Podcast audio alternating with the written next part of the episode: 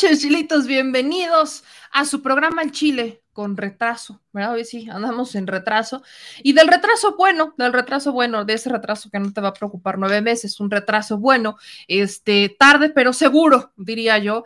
Y es que, aunque usted no lo crea, tuvimos, tuvimos una este, sesión de fisioterapia un poco tarde, así que bueno, ya, ya sabrá el asunto y sin mayor justificación vamos a entrar con la información porque hay mucha información el día de hoy.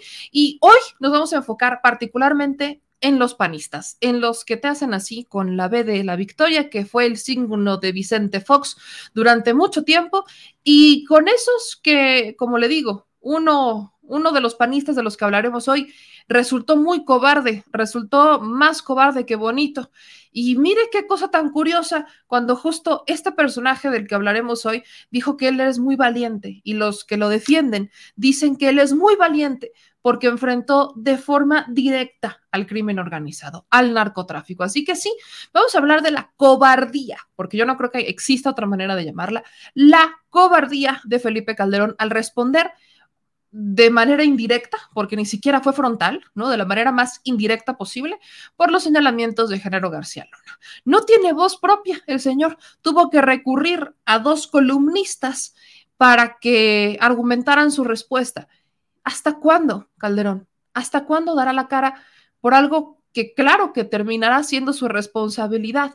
Porque durante seis años mantuvo como jefe de la estrategia de seguridad del país. La estrategia de seguridad más fuerte, ¿no? Así lo han llamado, la estrategia de seguridad más frontal en contra del crimen organizado. ¿Cuánto tiempo más va Calderón a negar que supo o que sabía sobre el vínculo criminal de Genaro García Luna? ¿Hasta cuándo, Felipe Calderón? Lejos de que sea Calderón el oscuro, es Calderón el cobarde. Y también vamos a hablar de otros panistas que andan en pleito recio. ¿Cuál es ese pleito que se traen estos panistas? Sobre Aguascalientes. Y aunque una ya no milita en el PAN como tal, pues sí, sí es panista, y hablo de Marta Márquez. Así que espérense que la megadeuda de Marco Cortés la está exhibiendo una de sus mejores legisladoras, una de sus mejores perfiles, según argumentó en algún momento Marco Cortés, que es la senadora Marta Márquez, ex candidata del PT Verde a la gubernatura de Aguascalientes, que terminó este, cediendo sus votos a la candidata Nora Rubalcaba, que fue su maestra. Hablamos justamente de Marta Márquez, una senadora que fue bastante agresiva con el doctor Gatel, que fue bastante agresiva con todo lo que oliera y se escuchara o supiera a Morena y que ahora resulta ser la aliada más grande que tienen dentro de la cuarta transformación, desde las filas del PAN, incluso desde las filas de un eh, gobernador, un todavía gobernador Martín Orozco, que vaya, eh, le digo que el pleito panista, el pleito panista está al, está al orden del día. Todo inicia con Martín Orozco, el todavía gobernador de Aguascalientes, que le cantó un tiro seguro a Marco Cortés y que lo retoma Marta Márquez, la senadora. Así que ayúdenme a compartir la transmisión porque el programa de hoy está muy interesante, sobre todo porque les voy a contar cómo termina atorada en un elevador. ¿Quieren saber cómo ¿Quieren saber cómo terminamos, el señor productor y yo atorados en un elevador? Es una gran anécdota, es una gran anécdota. Estaba lloviendo, llovía y llovía y llovía tan fuerte que entonces estábamos en un elevador rumbo a un piso 17. Y entonces, en pleno piso 16, se va la luz, se queda parado el elevador. Usted imaginará cómo su segura servilleta eh, intentó no entrar en crisis. Y terminamos teniendo que salir del elevador o al Rambo. Yo, ¿verdad? Yo pensé en cualquier momento esta madre se va a caer. Se lo digo, yo dije en esta madre, en cualquier momento se va a caer esta madre. No se cayó, gracias a Dios, pero no supimos en qué momento pasamos del piso 16 al estacionamiento. No, ni nos dimos cuenta, ni nos dimos cuenta, sí se sintieron unas subidas y bajadas interesantes, pero nunca tan fuertes como para llegar a un, a un estacionamiento, literal, al menos uno.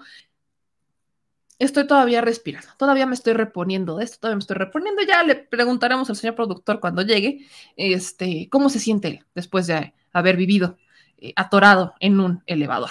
Atorado en un elevador. Dice Álvaro, chale, producer, dejaste paz. No, hombre, mi querido Álvaro. No, no, no, no, no, no, eso no, eso no. Dice aquí Laila, buenas noches, qué bueno que estamos bien. Bien, yo asustada del color de mi playera, pero todo bien, de color de mi suéter. Dice Alexei, híjoles, apenas es martes y ya andan bien raíces esos políticos cantándose tiros. Este dice Ralph, ¿gritaste en el lapso o te aguantaste? Me aguanté como las machas. Me aguanté como las machas, mi querido Ralph. Yo aguanté. Por dentro quería gritar, yo por dentro me sentí como en este juego que está en este en el elevador que baja rapidísimo. Yo dije, en cualquier momento esta madre me va a dar la sorpresa y yo y yo así yo no sabía ni de dónde agarrarme y del único lugar donde me podía agarrar, dije, se va a caer, o sea, no, no, no, no. Pero bueno, ya también aquí me aclara que es el sistema de seguridad. Bendito sistema de seguridad que nos lleva al piso sin que nos diéramos cuenta. Bendito sistema de seguridad. Yo no me di cuenta, pero sí fue un susto interesante que nos quedamos en el elevador. Se fue la luz del elevador, oiga. Se fue la luz con el apagón. ¿Qué cosas suceden? Y las cosas que suceden es que se apaga este, el elevador, nos quedamos atorados y bueno, viva México. Viva México. Muchas gracias a Les a que nos manda 50 pesos de super chat. Dice: Soy nuevo fan, meme. Un gran abrazo. Miren, si tuviéramos las fanfarrias, si tuviéramos las fanfarrias, este, híjole, se las cantaría. Pero la gente sabe que cada que teníamos un nuevo suscriptor cantábamos papayas y fanfarrias. Hoy ya no hay papayas ni fanfarrias. Y sí, efectivamente me quedo Alexei y grité, ¿qué está pasando? Yo no sabía si era eh, sismo, como bien dicen, yo no sabía si era sismo o si era que se fue la luz, yo no tenía idea, pero estaba yo consciente que estábamos en un piso 16, muy consciente que estábamos en un piso 16 y yo dije, ¿cómo vamos a salir de aquí? No, no, no, no. Usted no sabe todas las cosas que se imagina que pasaron por mi cabeza durante esos minutos que para mí fueron como una hora, pero todo pasó. Gajes del oficio, gajes del oficio. Dice Charo, yo me quedé una vez en el elevador y fue en Puebla. Es terrorífico. Se lo digo, se lo digo. Pero bueno, vamos a ir con las noticias, porque otra cosa que es terrorífica, aparte de que me quedara encerrada en un elevador por un rato, por un rato, que aquí Char, muchas gracias a Char que nos manda otros cinco dólares de super chat. Dice, me quiero el trabajo, aguanto como dos horas o más. Y bien tranquila, salió así las cosas, me, me vengo llegando patinando llantas. Pues qué bueno que llegaste todo con calma, todo con calma, pero Bien dice Yolanda también, no más fuerte, meme, la estrategia de seguridad, no más fuerte, más bien más ostentosa, escandalosa, irresponsable y sangrienta. Y sí, Felipillo Calebrión es un narco corrupto y cobarde. Pues vamos a empezar con esta, ¿les parece? Vamos a empezar con esta que no tengo que explicar tanto, porque acuérdense que hoy también tenemos Frisbee, hoy también tenemos segmento de Wiki Frisbee y déjenme también les aviso, les voy a dar eh, el anuncio que ya no solamente vamos a tener los análisis del doctor Frisbee, sino que te ves una vez cada 15 días vamos a tener los análisis de otro doctor, otro doctor que él tiene efectivamente otra rama, tiene otra rama, y este doctor va también a hablarnos sobre el cuidado de nuestra salud desde otra perspectiva, porque aquí me pedían, bueno, es que necesitamos este, distintas opiniones médicas y aquí, vaya, no todo siempre se les concede, pero al menos algunas cosas sí, algunas cosas sí. Así que bueno, vamos a entrarle con las noticias antes de que llegue el doctor Frisbee y quiero empezar con la de Felipe Calderón. Mire usted, regresemos en el tiempo. Hace siete días, ya siete días, porque ayer hice un TikTok y eran seis. Hace siete días es que nosotros nos enteramos de esta noticia en donde eh, la Fiscalía de Estados Unidos pues nos compartía que eh, tenía unos audios que estaba solicitando que estos audios se integraran dentro de las evidencias en contra del caso de Genaro, en contra de Genaro García Luna por este juicio que están llevando en su contra. Aquí le voy a compartir el documento que pone la fiscalía, porque aquí está. Este es el documento que comparte la fiscalía hace siete días. Hace siete días exactamente es que nosotros teníamos esta información. Esta información la hemos platicado ampliamente en este espacio. Es sobre justamente este personaje, Genaro García Luna, en donde fiscales estadounidenses dicen que el exsecretario de Seguridad Pública de México habló en la cárcel con otro preso sobre ejercer violencia y manipular a testigos que hablen en contra suya. Incluso son dos audios, son dos audios que se, que se, que se tienen, uno de una, vaya, de una, este, con el preso con el que estaba, con el que está recluido en el penal en Estados Unidos, y otro con un ruso o un presunto agente ruso, ¿no? Un presunto integrante de la mafia rusa, perdón. Los fiscales aseguraron que el 31 de diciembre de 2020, el individuo 1 y García Luna llamaron a un agente encubierto juntos desde la cárcel. Evidentemente, García Luna, según la versión de la Fiscalía de Estados Unidos, no tenía ningún conocimiento, no sabía que era un agente encubierto eventualmente, sino que García Luna, pues habría hecho esta llamada para, pues para desaparecer a testigos. Y no suena ilógico cuando al único que menciona es a Jesús el Rey Zambada, ex jefe del cártel de Sinaloa, que su nombre sale en esta conversación. ¿Por qué sale en esta conversación y por qué Genaro García Luna sabría quiénes son los testigos en su caso o lo habría, o habría tenido conocimiento de esto desde el 2020? Muy sencillo, porque es público el caso del rey Zambada. De hecho, todo el caso en contra de Genaro García Luna inicia justamente por las declaraciones de un Jesús el rey Zambada, pero en el juicio contra el Chapo Guzmán. ¿Por qué inician ahí? Bueno, en el juicio contra el Chapo Guzmán dijeron cómo había miembros de los gobiernos que se habían este, involucrado con el narcotráfico. Y quien da esta declaración es el rey Zambada, asegurando que él había dado sobornos, que él había dado sobornos a gobiernos como el de Calderón y el de Enrique Peña Nieto. Entonces, estamos en la fase de Calderón y están estas investigaciones. La fiscalía lleva armando este caso desde hace mucho, justo desde que termina el caso del Chapo Guzmán, inicia la fiscalía armando el caso en contra de los involucrados aquí en México y se van en contra de Genaro García Luna, exsecretario de Seguridad de Felipe Calderón. El hombre fuerte de Felipe Calderón que estuvo frente a la estrategia de seguridad durante seis años. Ya analizamos profundamente quién era Genaro García Luna, un personaje que viene con la escuela de Durazo, el negro Durazo, un personaje bastante oscuro que se le ha vinculado con varios este, crímenes, entre ellos ser una banda criminal, no ser un secuestrador. Son varios los periodistas que han investigado o que intentaron investigar desde, su, desde que estaba en la función pública el origen de Genaro García Luna y por qué llegó ahí, porque es un personaje muy peculiar, Genaro García Luna, muy peculiar, es un personaje que no a simple vista uno diría, bueno, es que no, como que no le, no le fluyen quizás las ideas. Es un personaje que se veía muy sumiso a Felipe Calderón, no con una autoridad propia, sino con un, vaya, como cualquier personaje que se sube a un ladrillito porque tiene poder. No se veía más allá. Entonces, tenemos a un secretario de seguridad que para muchos siempre fue como el títere de Felipe Calderón, porque vaya, Felipe Calderón, si, algo, si de algo estaba seguro, era de su estrategia de seguridad. Entonces, de varias cosas se acusa a Genaro García Luna. Le repito que entre una de ellas es por prácticamente ser un secuestrador, ¿no? Que ellos secuestraban, que tenían una bandita de secuestradores dentro de las corporaciones de seguridad y policíacas de México y que gracias a eso, cuando ellos entregaban responsables o cuando ellos terminaban por eh, detener algún responsable, pues tenemos tantas personas detenidas por presuntos delitos de secuestro que alegan ser inocentes y que dicen es que yo no secuestré a nadie. Incluso es en esta época cuando vimos secuestros de personajes de alto perfil, ¿no? el hijo de Isabel Miranda de Wallace, este, el caso Martí, el caso de este este poeta, el Besucón, sus hijos terminaron secuestrados o presuntamente secuestrados, y solo lo mencionaré por el caso de, este, de Isabel Miranda de Wallace, pero bueno, terminan en una situación y son casos de alto perfil en donde de una u otra manera Genaro García Luna tuvo algo que ver en la investigación como policía en la AFI o después se involucra ya desde la Secretaría de Seguridad con Felipe Calderón. Todo esto es algo que se investigaba desde esta época y por eso siempre se cuestionó el origen de Genaro García Luna, quién es, qué hace, por qué está ahí.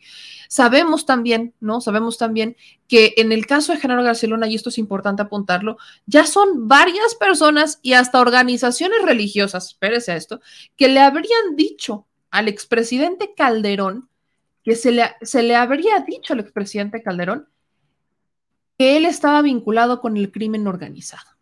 Veía una entrevista este, que hicieron los periodistas este, a, a José Ortega Sánchez, en donde José Ortega Sánchez dice o denuncia que hasta la iglesia denunció a García Luna con Felipe Calderón y él no hizo nada, no hizo absolutamente nada.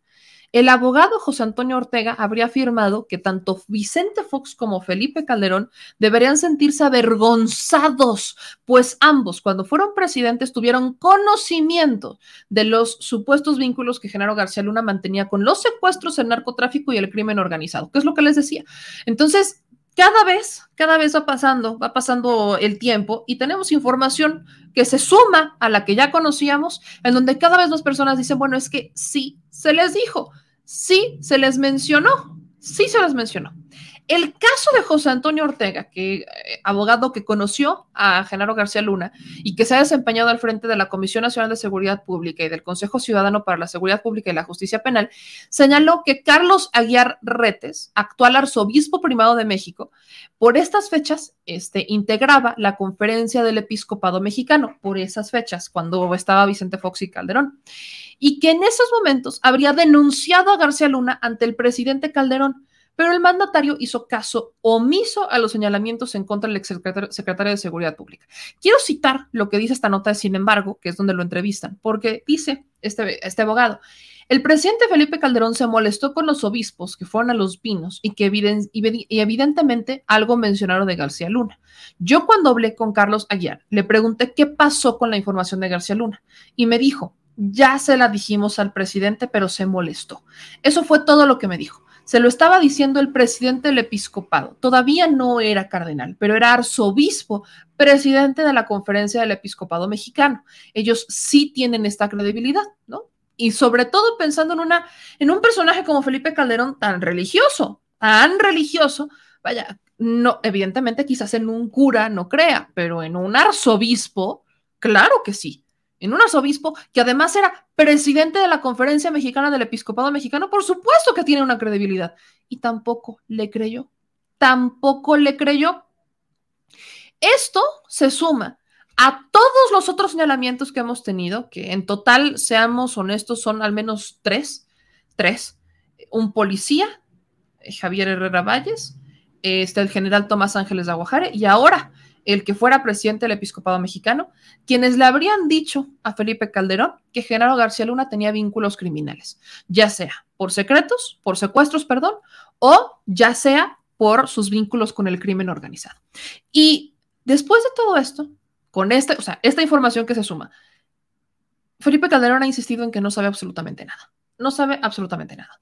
Viene esta información de la Fiscalía de Estados Unidos en donde prácticamente Genaro García Luna se estaría autoincriminando.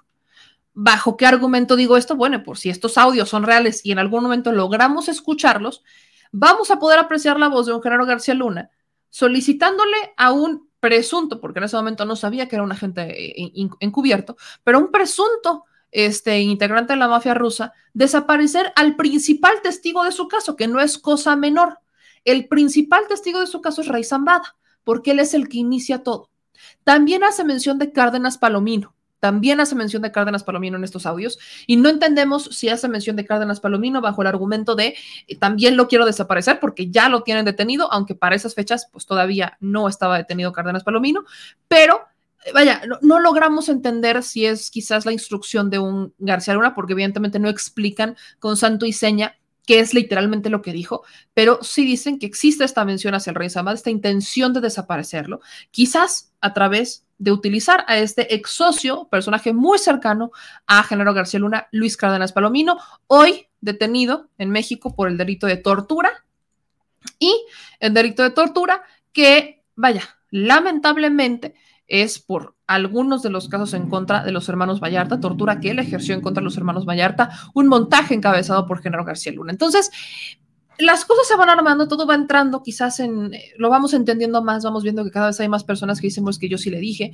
pero Calderón no, no vaya, con 1500 cosas. Pero al final, tenemos un Felipe Calderón que sigue argumentando que no sabía nada.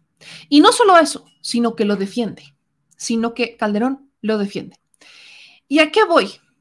Desde hace siete días conocemos esta información, se ha ido acumulando nueva, pero desde hace siete días Felipe Calderón solo daba RTs a lo que él considerara importante.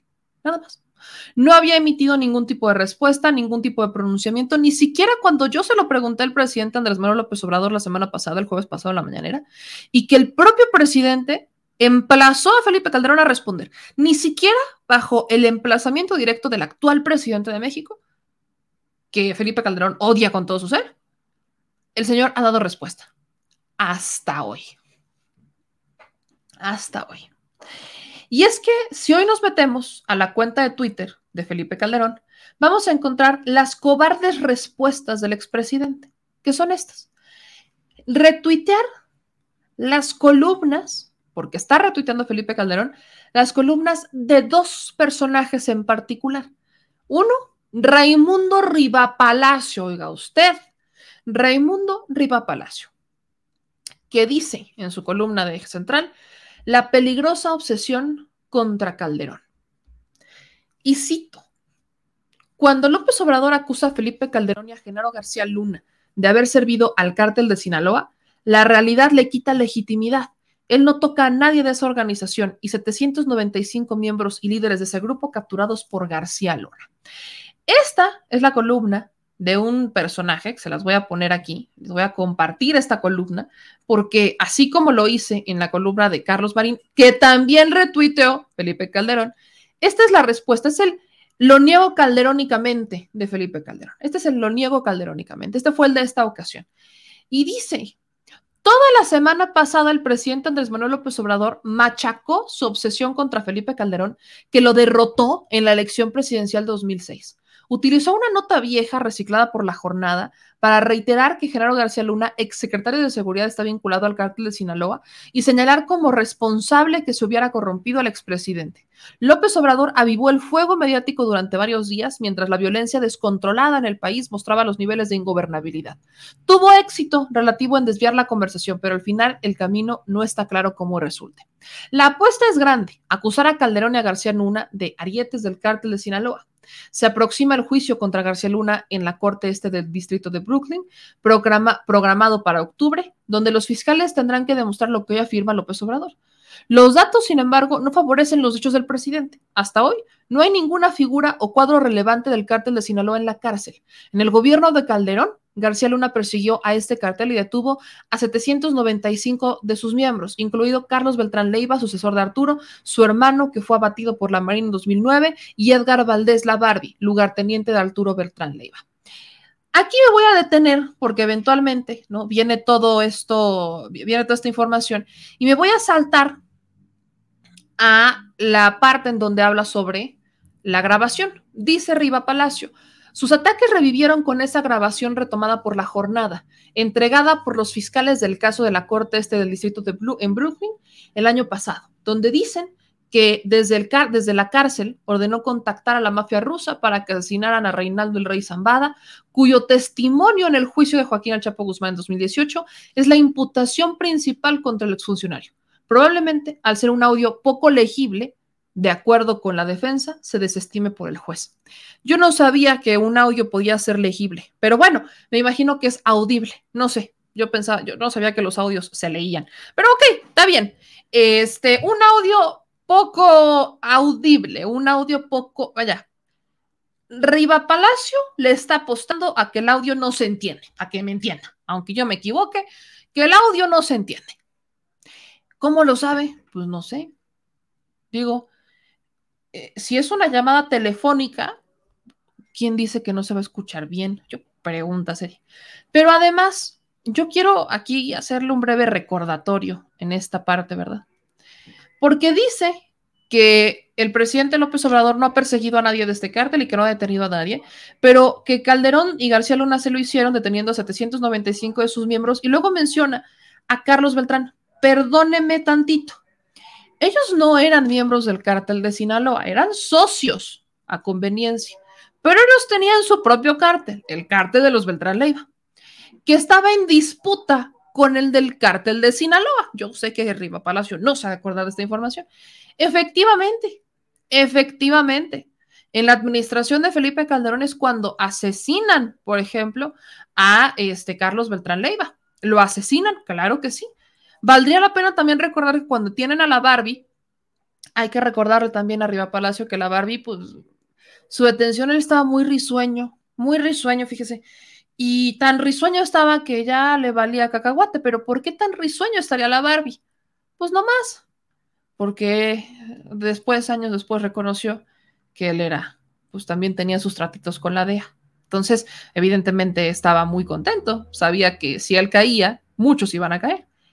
Pero el único argumento de Riva Palacio para decir que es una mentira todo esto, todo esto y que el presidente está obsesionado con García Luna y con Calderón, es que Andrés Manuel López Obrador no ha detenido a ninguno del cártel de Sinaloa.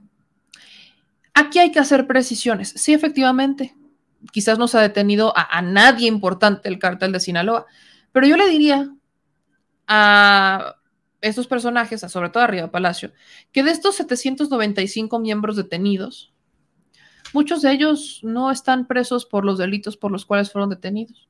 Muchos siguen, vaya, hay quienes están hasta sin sentencia. Hay quienes salieron en libertad y hay quienes terminaron siendo imputados por delitos menores y han buscado imputarlos por otros delitos porque evidentemente la justicia no ha podido consolidarse en este, en este aspecto. Pero yo incluso preguntaría, ¿de qué sirvió? Porque este es el gran cuestionamiento que lo que no entiende Arriba Palacio. ¿De qué sirvió detener y abatir a todos estos personajes si la violencia en lugar de disminuir, como se supone que era la apuesta, incrementó? ¿De qué sirvió que Calderón detuviera a todos estos personajes si existió esta operación rápido y furioso que terminó armando a unos más violentos? ¿De qué sirvió toda eh, haber eh, iniciado esta guerra contra los adversarios del cártel de Sinaloa? Porque eso es lo que olvida Riva Palacio mencionar en su columna, que no, no todos eran aliados ni amigos, que incluso unos fueron aliados momentáneos, pero gran parte de los abatidos por el gobierno fueron adversarios o gente ya no necesaria para el cártel de Sinaloa. Así es como se argumenta que la administración de Calderón protegió al cártel de Sinaloa, porque lejos, muy lejos de realmente detener a miembros del cártel, estaban deteniendo a los contrarios, a los que terminaran siendo un estorbo para el cártel de Sinaloa. Así de sencillo, así de práctico. Esto es lo que Felipe Calderón responde. O sea, estas son las respuestas de Felipe Calderón. Son los argumentos de un Felipe Calderón. Esta es eh, la respuesta, la gran respuesta de Felipe Calderón. La gran respuesta de este señor. ¿De verdad? ¿De verdad Felipe Calderón no se puede defender solo? ¿No, no puede responder esto? o nos va a decir, todo esto está en mi libro, Decisiones Difíciles? Decisiones difíciles es un libro que hasta le piratea a otra persona en Estados Unidos, porque ni siquiera fue su idea, ese es el problema, que ni siquiera tienen ideas propias. Pero bueno, esta es la primera respuesta y además, ¿no? Dando por hecho, sin siquiera conocer el audio, yo preguntaría si conoce el audio, pero sin siquiera conocer el audio, da por hecho que no se va a entender, ¿no? No se va a entender lo que dice y que pues por eso ya no va a pasar, no va a pasar, ¿no? Y que se va a desestimar por el juez, ¿no? Como Riva Palacio ya sabe muy bien cómo va a pasar todo el caso que como los audios son legibles, pues vaya, evidentemente, este Riva Palacio es todo un visionario de los casos jurídicos en Estados Unidos, todo un visionario el señor. Pero la segunda respuesta que da Felipe Calderón es la columna que ya les había leído, que esta es todavía peor que la primera, déjeme, se lo platico, todavía peor que la primera, peor, mil veces peor que la primera, porque la segunda columna a la que le da RT Calderón es justamente la columna de Carlos Marín. Más bien, ahí, ahí sí, dejen ustedes que le dé RT. Ahí sí la cita. Y es la de Carlos Marín. Y dice, falsa defensa de García Luna. Esta, esta ya se las había leído la semana pasada, el viernes, porque literalmente, vaya, el argumento de Carlos Marín es que todo lo que dijo la defensa, la, Fiscalía de Estados Unidos es falso, que se lo inventaron, se lo sacaron de la manga, y que cómo es posible que digan eso de un exsecretario de Seguridad Pública, Carlos Marín. Esos dos son los argumentos de Felipe Calderón para responder sobre el caso de Genaro García Luna. O sea, para esto le regresó el Internet al expresidente, para demostrar su cobardía. ¿Por qué no Felipe Calderón da con argumentos creíbles? Porque vaya, primero, él se ha contra, vaya, muchas ocasiones ha, caído en contradicciones Felipe Calderón. La primera, cuando inicia todo esto en contra de Genaro García Luna, dijo que él no sabía nada que él no tenía ni la más mínima idea de nada, que él nunca se enteró de lo que supuestamente acusaban a Genaro García Luna. Nunca supo. Meses después nos enteramos cuando empiezan a salir algunas personas a decir, es que yo le dije, y hablo particularmente del general Tomás Ángeles de Aguajare y de este, del ex policía, este, Luis Herrera Valles, salen los dos a decir, no, espérate, es que yo sí te dije, y hasta me encarcelaste por decírtelo. O sea, no solamente te, te, detuviste en que me dijeras que no lo creías, sino que me encarcelaste por eso. Y ahí Calderón tuvo que cambiar su versión y dijo, bueno, sí me dijeron, sí me dijeron, pero, pero, pues es que ellos querían el cargo de García Luna. Era grilla, era grilla lo que ahí había y yo no podía creer esa grilla. No había elementos que me comprobaran que, que Genaro García Luna estaba involucrado con el crimen organizado. Esas eran las respuestas de un Felipe Calderón que pasó de decir yo no sabía nada, esto me sorprende, a decir, bueno, sí me dijeron, pero era grilla, porque querían su cargo. Y después pasa Felipe Calderón a decir que no cree en estas acusaciones porque vaya, si la Fiscalía de Estados Unidos tuviera realmente una certeza y elementos reales para juzgar a Genaro García Luna, ya lo hubiera hecho. Cuando uno le dice, bueno, es que hay más de un millón de pruebas sobre la mesa, dice Felipe Calderón, bueno, pues si son tantas, ¿por qué no han iniciado el juicio? Intentando desestimar el juicio de quienes en algún momento fueron sus aliados. Recordemos que Felipe Calderón trabajó muy de cerca su administración con la de Estados Unidos. Trabajaron muy cerquita las administraciones, muy de cerca trabajaron. Entonces, todos estos personajes, el caso de Carlos Marín, Riva Palacio, Felipe Calderón, por mencionar a estos tres y muchos otros, que incluso en la columna de Carlos Marín alaban a Estados Unidos diciendo, bueno, es que las propias instituciones de seguridad que hoy acusan a Genaro García Luna en algún momento lo premiaron, como para decir, no encuentro lógica en que en algún momento lo premiaran y después lo terminaran juzgando, no hay lógica. Bueno, sí existe mucha lógica. No porque, y eso debería de quedarles claro a estos personajes, vaya, entre gitanos no se deberían de leer las manos. Si ya saben que Estados Unidos se mueve conforme a una conveniencia, que Estados Unidos solamente baila al sol que le pongan mientras Estados Unidos quiere y le conviene, ¿por qué les extraña todo esto? Deberían perfectamente de saber, y lo deberían de saber textual, que Estados Unidos, mientras ellos convenientemente estaban bajo su mando porque Estados Unidos era el que mandaba y estos eran los que bailaban al son de Estados Unidos, los pues Estados Unidos no los iba a tocar, no iba a pasar nada. Vaya, Estados Unidos tampoco tiene los agentes más limpios, ¿verdad? Muchos de ellos han tenido que apotar con el crimen organizado. Vaya, tampoco es como que puedan decir somos una nave de pureza. No. Les dejan de servir y entonces ya inician las detenciones. Ahí está el caso del expresidente de Honduras, por Dios. El señor también colaboró muchísimo con Estados Unidos, no presume que extraditó a no sé cuántos criminales de Estados Unidos para que fueran juzgados allá. ¿Y ahora qué pasó?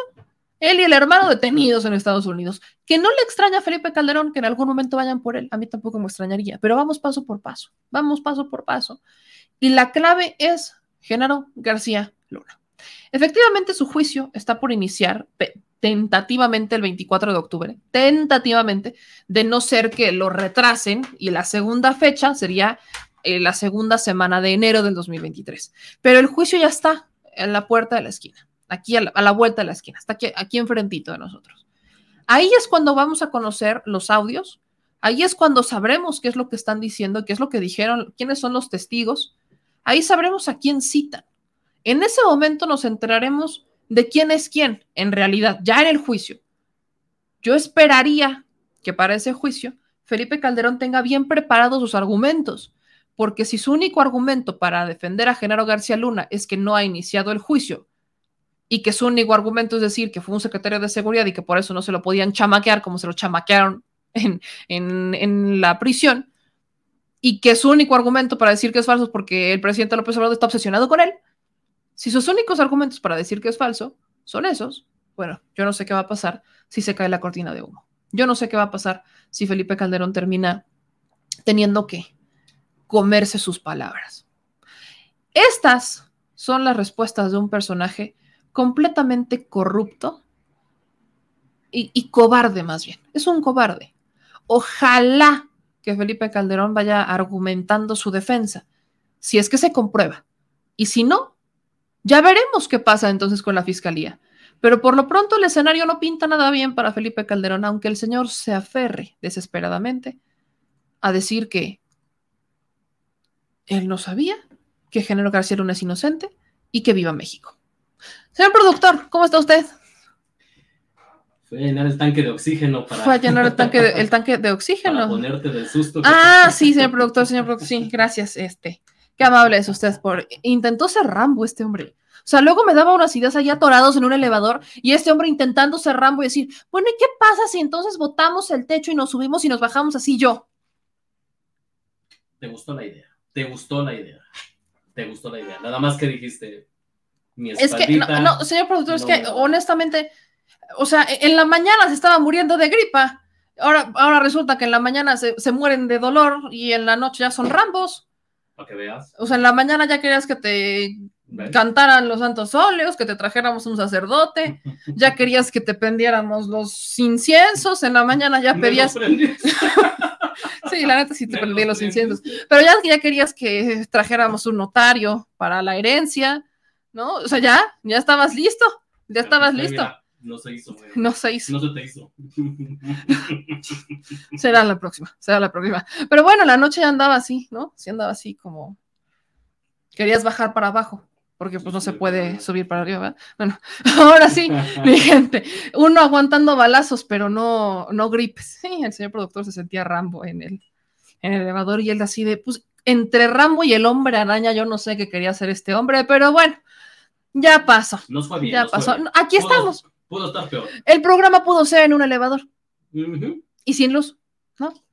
Con la luz de un celular. Mire, usted, mire usted, atrapados en un elevador al Chile, estamos atrapados. Pero bueno, vamos a darle ahora sí con la información médica, porque esta tampoco puede esperar, mi gente, esta tampoco puede esperar. Fíjese que con esta eh, quinta ola, quinta ola, vienen, ya lo platicaba el doctor Gatel en la mañana, viene un repunte de casos, están subiendo, cada vez hay más casos. Y esto quiere decir, mi gente, que hay que regresar al origen, a las precauciones. Crea o no usted en, el COVID, crea uno usted, creo que cuidarse no le cuesta nada, lavarse las manitas, usar el cubrebocas en espacios cerrados, creo que no cuesta mucho, pero vamos a ver qué otro tipo de recomendaciones se pueden, este, se pueden tomar en este momento, que no se le olvide. Y si usted tiene pregunta al respecto, vacunas, COVID, piruela del mono, eh, todo eso, el bolillo, si funciona para el susto o demás, y si el señor productor puede con la vida y no con una gripe, eche las preguntas para que se las preguntemos al doctor Frisbee, porque sí, ya es martes de Wiki Frisbee.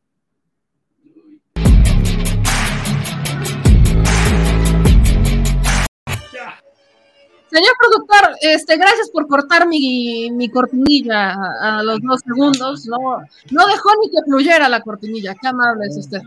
Déjelo así, señor productor. Trae prisa el productor hoy. Se, quedó en el elevador, doctor. ¿Cómo está, doctor Frisbee? Buenas noches. Muy bien, yo digo que para mi edad, este, para ser del país, no estoy tan mal. Eso es todo, eso es todo, Doc. Pues vamos a darle con quinta ola. Vemos que semana con semana vuelven a subir los casos. Y ahora la pregunta, pues son los eventos masivos, porque ya habían regresado muchos eventos, conciertos, festivales de música y varios eventos ya estaban organizando en distintas partes del mundo. Entonces, ¿qué tan conveniente, prudente resulta organizar estos eventos masivos? Y si van, pues, ¿qué hay que, con qué tipo de protecciones hay que ir? Pues mira, cuando no va a haber sana distancia, incluso en espacios abiertos, eh, o sea, lo primero es no hacer eventos masivos, no hacerlos, aunque sea en espacios abiertos.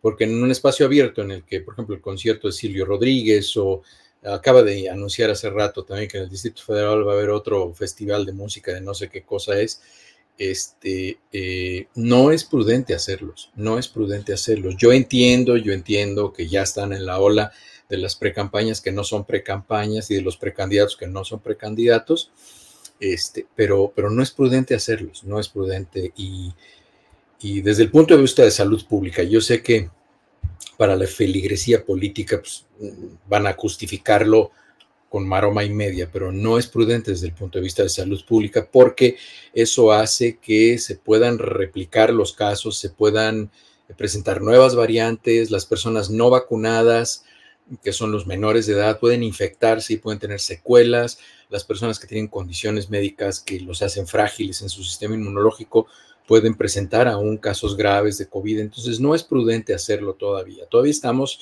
estamos en la fase endémica de la pandemia, es decir, México va bien, pero, pero ahorita hay un brote de, nuevos, eh, no son todos, todos no son necesariamente casos, son infecciones, hay muchas personas infectadas.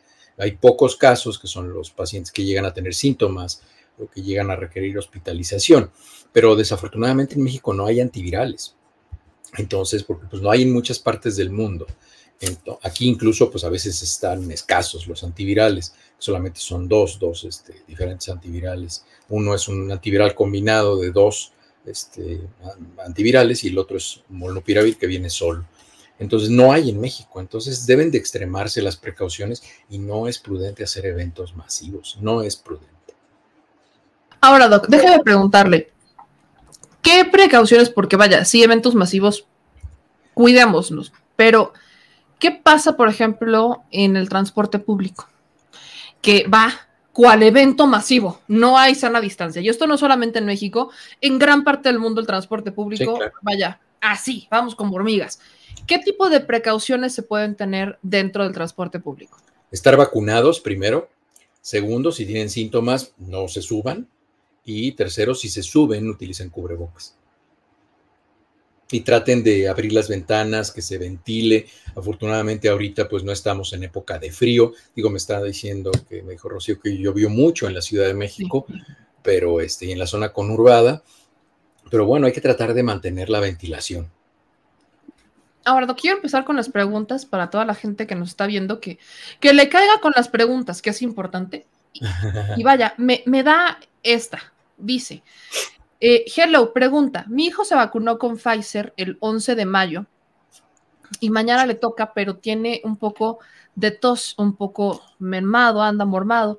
Es conveniente que se ponga, dice, no es COVID, ya se hicieron prueba, no es COVID, pero tiene como resfriadito. Es conveniente que se ponga. En, este momento, cuando hay muchas lluvias, Betty, Eri, Beteri, Beteri, no sé si tú estés en la Ciudad de México o donde estés, pero la época de lluvias marca una, un cambio estacional. Ahorita están en el verano en México y hay polinización ahorita en México. Entonces, lo más probable es que esa tos y esa congestión nasal que me estás diciendo que tiene esté más bien relacionada con una rinitis alérgica más que con una enfermedad viral. Y sí lo puedes vacunar. La única contraindicación de vacunar a un paciente es que tenga fiebre. Si está infectado de COVID pero está febril, se puede vacunar. Dice Karina, en Jalisco permitieron que los niños asistan sin cubrebocas a las escuelas. Ahora esta semana varios maestros y compañeros de mi hijo están contagiados. Esta fue una medida que, vaya, o sea, en espacios abiertos sí se permitía el no usar cubrebocas, pero en espacios cerrados, creo que, vaya, incluso en Jalisco y en Nuevo León, donde ya dijeron libre soy, era importante mantener el uso de cubrebocas, o me equivoco. Fíjate que eh, me he dado cuenta que algunas entidades federativas que son independientes en México, han tomado el estilo de los Estados Unidos, pensando de manera equivocada que en Estados Unidos estamos haciendo las cosas bien. Y justamente hoy ponía un tuit. Se descuidó aquí ya desde hace, no sé, el presidente Biden desde no sé qué día de mayo anunció que el uso de cubrebocas ya no era necesario, las aerolíneas dijeron que ya no era necesario, todo el mundo empezó a viajar en avión sin cubrebocas este, eh, yo no lo hacía, pero la mayoría de la gente lo hacía cuando viajaba en avión. Y ahora, no sé si han visto la cantidad de viajes cancelados que hay, incluso en México, hay muchísimos vuelos cancelados y eso es porque aquí en los aeropuertos no hay personal en los aeropuertos y no hay este, tripulaciones para los aviones, incluso no hay para los servicios de tierra este, las personas que mueven las banderitas y cargan las maletas y todo esto, hay muchas personas infectadas y entonces no pueden ir. Y eso está impactando el turismo nuevamente a nivel mundial. Y es por eso que hay muchos vuelos cancelados en México. Este, porque estaba viendo que una persona criticaba y decía que era porque el aeropuerto nuevo y no sé qué tanto. Entonces me puse a leer este, eh, y no, pues la realidad es que está, es la reverberancia, es decir, es el efecto a larga distancia de que aquí en Estados Unidos se relajaron las medidas mucho y prácticamente están al 40% las aerolíneas en personal y eso ha afectado. Entonces, hay entidades federativas en México que han decidido que si Estados Unidos remueve el uso de cubrebocas, ellos también han de pensar, que eso los hace más, este, más acá, pero pues no, la verdad es que están más allá. Me voy con esta pregunta de Daniel Colorado. Dice, buenas noches, ¿saben a quiénes les está afectando más en esta quinta Sí, ola? claro, claro, claro. Este, como les digo, yo doy consulta de urgencias eh, y en la consulta de urgencias, de cada 10 pacientes que veo, 7 por lo menos son COVID. Eh, y de esos 7 que yo veo, prácticamente 6 son vacunados, uno es no vacunado y con frecuencia esas personas no vacunadas son personas que tengo que mandar al hospital porque tienen dificultad respiratoria. Y recuerden que COVID, cuando ya nos causa dificultad respiratoria, es porque ya estamos muy mal, porque recuerden que COVID tiene una cosa que se llama la hipoxia feliz. ¿Esto qué significa? Nuestro bulbo respiratorio que está este, en el tallo del cerebro detecta concentraciones elevadas de CO2. Entonces, el virus SARS-CoV-2 tiene la capacidad de desregular lo, lo, desregula. Cuando ese centro detecta que nuestra concentración de CO2 está muy alta, nos hace jalar aire, o sea, respirar más rápido, este, respiraciones más profundas, más frecuentes, pero cuando se desregula, nosotros seguimos respirando de manera normal porque no detectamos las concentraciones altas de CO2 y eso qué hace?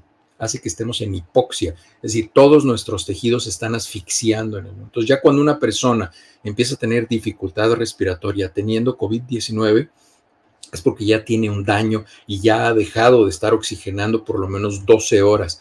Y es por eso que muchas de esas personas llegan al hospital, llegan con una oxigenación de 80, 75, yo he visto pacientes, y eso es indicación de intubación. Entonces hay que sedarlos, se intuban, y entonces, bueno, pues esos pacientes pues ya tienen por lo menos 12 horas en hipoxia. Llegan al hospital, los intuban, ya no pueden volver a recuperar sus niveles de oxígeno, mueren y entonces dicen que es que lo intubaron y se murió, me lo mataron en el hospital. No, en realidad ese paciente iba asfixiado. Ustedes imagínense que se meten, un, le ponen una bolsa de plástico y se asfixian y que lo hacen a las 8 de la mañana y a las 2 de la mañana del día siguiente se la quitan. ¿A poco van a estar así como campeones? Pues no, no hay manera.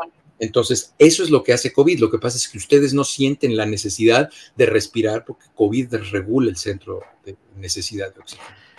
Ahora, aquí yo le quiero hacer la pregunta porque desde la semana pasada que hablábamos justamente de esta, bueno, de este regreso, de, de, de este incremento en los casos de COVID, preguntaban, bueno, entonces no sirven las vacunas. Y aquí está, de nuevo, una pregunta similar que nos hace en este caso Citlali.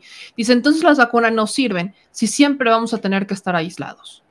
Nadie les dice que tienen que estar aislados. Lo que tienen que hacer es, así como tu fotografía, Citlali, utilizar cubrebocas en espacios cerrados y esa va a tener que ser una disciplina de aquí en adelante, que fíjense que debió haber sido desde hace mucho tiempo.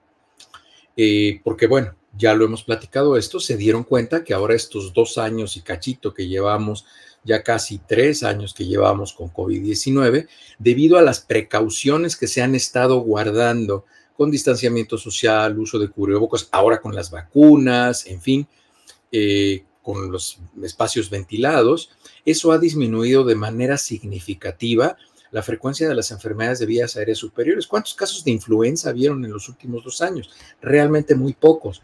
¿Y por qué? Porque las precauciones que se están llevando para COVID-19 sirven también para influenza y para el resto de las enfermedades de vías aéreas superiores. Entonces, no es que tengan que seguir aislados y que no sirva de nada la vacunación. Claro que sirve la vacunación porque eso disminuye el riesgo de que enfermes de gravedad y que te mueras, Citlali. Pero sí tenemos que entender que en las concentraciones eh, urbanas que tienen una densidad demográfica muy importante, hay que tener medidas adicionales. La densidad demográfica en la que se vive en la Ciudad de México y en las grandes urbes en México no es algo que desde el punto de vista de salud pública sea recomendable. Ahora, aquí, y yo quiero decir, responderle a Gabriel, porque dice, ¿a quién le creemos? ¿A él o a Gatel? Pues es que están diciendo exactamente lo mismo. Yo no he escuchado que digan lo, algo distinto. O sea, Gatel, el doctor Gatel en ningún momento, yo, y corríjanme si me equivoco, en ningún momento dijo que se relajaran las medidas. En que ningún nos diga, momento... Gabriel, en qué soy diferente al doctor Gatel, o sea, lo que dice Hugo López Gatel. Pero digo, yo no, yo no oigo todo lo que dice el, Hugo, el doctor Hugo López Gatel, pero yo asumo que estamos diciendo lo mismo. Este, no sé. Sí, porque vaya, yo, yo he escuchado lo, que dice el doctor Gatel. El doctor Gatel dijo el cubrebocas se puede dejar de usar en espacios abiertos, fue muy específico, en espacios abiertos, en espacios cerrados, no. este, si se van a ir a eventos. eventos masivos, o sea, en espacios abiertos, él se está refiriendo como cuando él sacó a pasear a sus hijos o a jugar en el parque con sus hijos que no traía cubreboca y lo criticaron los talibanes, este, anti López Gatel. Pues no, eso no, eso sí, claro que se ah, puede, eso sí se puede que el doctor Gatel dice que no recomienda ampliamente el uso de cubrebocas. ¿El doctor Gatel o, o quién no recomienda ampliamente el uso de cubrebocas? Porque yo le digo los dos, en cuanto al cubrebocas, el uso de cubrebocas, yo los he escuchado decir exactamente lo mismo. O sea, quizás el doctor Gatel amplifica el, el mensaje diciendo que el cubrebocas se debe de usar cuando no se cumple con la sana distancia, cuando están en espacios cerrados, no se pueden lavar las manos, que por eso se recomienda el uso del cubrebocas, que es algo que aquí hemos dicho. Claro. Exactamente. Además, lo, ha, dicho, eso sí lo he oído que lo dice el doctor Hugo López ah, Que lo dice el, este, el, uso de, el uso de cubrebocas está recomendado como una medida adicional al resto de las medidas que las personas deben tener. Así es. Ahora, aquí nos preguntan este, y dice Ponce Ponce que por qué lo bloqueó, ¿no? Que, qué cubrebocas usar, que la pregunta es que qué cubrebocas usar, Doc. Y que por qué lo bloquea. Pues, ¿a quién bloqueé? A Ponce Ponce, dice. Eh, ah, que lo bloqueó. Pues que lo bloqueó de Twitter cuando le preguntó que qué cubrebocas usar. No, no es cierto. Yo no bloqueo a la gente por eso. Los bloqueo porque son pelados y me dicen groserías o me salen con sus vulgaridades. Yo eso sí no, ese idioma yo no lo hablo. Cuando empiezan a hablar con groserías o con este, insensatez, o si de plano son talibanes políticos de esos de que no, yo eso no, no, no me manejo en ese contexto. Pero no, que cubrebocas, miren, cualquier cubrebocas es útil. Lo que pasa es que cada cubrebocas tiene un cuidado específico. Los cubrebocas desechables son eso, desechables, se tiran. Los cubrebocas de tela se utilizan 24 horas y se lavan. Entonces, Cualquier cubreboca protege. Desde luego, el cubrebocas no es la única medida y no es la medida más importante. Hay que vacunarse, hay que procurar estar no en espacios cerrados, hay que restringir el acceso a las fiestas y todo esto, porque además déjenme decirles una cosa, es muy frecuente que en los eventos masivos se consuma alcohol o algún otro tipo de sustancias fumadas, marihuana o cualquier, que eso nos hace relajar la disciplina, nos, nos pone en un estado de alegría muy particular en el cual el juicio crítico disminuye. Entonces, lo que debemos hacer en ese momento, bueno, pues estar conscientes de que vamos a ir a un evento masivo, vamos a ingerir bebidas alcohólicas, vamos a consumir marihuana en cualquiera de sus formas, en, pues, dulces, en caramelos, en brownies, o lo que sea, o rasta pasta, o, o este, fumada, y entonces eso va a disminuir nuestra capacidad de, juicio y podemos hacer que nos expongamos a enfermedades. Entonces es por eso que no se recomiendan los eventos masivos. Ahora, aquí nos pregunta Omar Garibay, una pregunta para el doctor Héctor. ¿Durante cuánto tiempo pueden estar presentes las secuelas gastrointestinales post-COVID? ¿Hay algún tratamiento? No lo sabemos, Omar, y fíjate que justamente el tracto gastrointestinal, hay algo que se llama el plexo de Auerbach, que es el que es el es un sistema nervioso propio del intestino. Es por eso que muchas de las enfermedades psicosomáticas, el aparato que más atacan es el aparato intestinal, porque el estrés, la ansiedad, este, el dolor crónico, eh, muchas enfermedades crónicas tienen repercusión en el sistema gastrointestinal. ¿Por qué? Porque está muy inervado, es decir, tiene muchas terminaciones nerviosas. Desafortunadamente, SARS-CoV-2 es muy afín a las terminaciones nerviosas. Entonces, hemos visto en fotografías, de microfotografías de microscopio electrónico, que las proteínas de SARS-CoV-2 se quedan fijas en el intestino, en las estructuras nerviosas de este plexo nervioso que controla, incluso se dice que es el cerebro intestinal, se quedan pegadas ahí y eso modifica mucho la conducta gastrointestinal. No sabemos todavía cuánto tiempo va a durar y se está trabajando en dos laboratorios, están haciendo un medicamento que lo que va a hacer es que va a disminuir la afinidad de estas proteínas por el tejido nervioso y tal vez va a hacer que sea más selectivo el sistema, el aparato inmunológico, los, la cascada de inflamación de todo esto que se llama el ciclo de ácido araquidónico, sea menos afín a la unión de las proteínas virales con el tejido nervioso. Ahora, Doc, eh, al respecto de las secuelas, también preguntaban y quería dejar esta parte clara, las secuelas post-COVID o el long COVID se presenta inmediatamente después de que te, o sea, de que tienes la enfermedad o podría presentarse meses después, manifestarse meses después. Lo que pasa es que secuela es la consecuencia a largo plazo, ya que se resolvió la fase aguda de una enfermedad o un accidente. Entonces, por ejemplo, vamos a decir una persona tiene COVID y el primer síntoma que tiene es la pérdida del olfato. Entonces le da fiebre, escurrimiento, fatiga, dolor muscular, se va a la cama y tal, ¿verdad? A los 7, 10 días ya se quitó la fase aguda, pero persiste sin olfato. Eso ya es una secuela. Fue un signo de, de, de COVID cuando estuvo la fase aguda, pero persistió. Y entonces eso significa que algo que consistió parte de la enfermedad se extiende su efecto y entonces ahora se convierte en una secuela. Puede ser que después de dos semanas que hubo la resolución de la fase aguda, empiecen con adormecimiento de las manos, dolor de cabeza, caída del pelo. Eso es una secuela pura. El otro es un efecto de la enfermedad que se prolonga y se convierte en una secuela. Aquí nos pregunta AA si el virus está en la comida y si se destruye con el calor. No, no, no, no, no, se transmite a través de la comida. Eso, eso lo aclaramos muy al principio porque había gente que desconfiaba incluso de la comida que pedía y si los llevaban en envases de unicel los limpiaban por fuera y se ponían No, eso no es necesario. No, no, puedes comerte tu sope o tu pambazo con tranquilidad. Feliz de la vida a las changlas. Aquí el comentario de Francis Coley creo que nos da pie a mucho, a mucho para, para cerrar, Doc, porque justo dice, la verdad, ya que se diga, estamos jodidos. Esto nunca va a ser como antes. El COVID no se irá, se quedará como el flu por generaciones hasta que salga otro virus más fuerte y se genere una pandemia. Y yo solo quiero rescatar, antes de que me conteste que ya, ya, ya bien que se encarreró, creo que justamente eso se viene diciendo desde que llegó el COVID-19.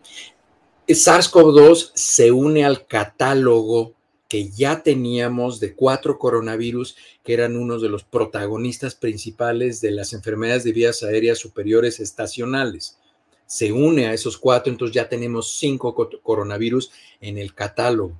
La conducta de COVID es un poco diferente a los otros coronavirus por la afinidad que tiene por el sistema nervioso central y por la capacidad que tiene para generar respuesta inflamatoria severa en algunas personas que tienen predisposición genética.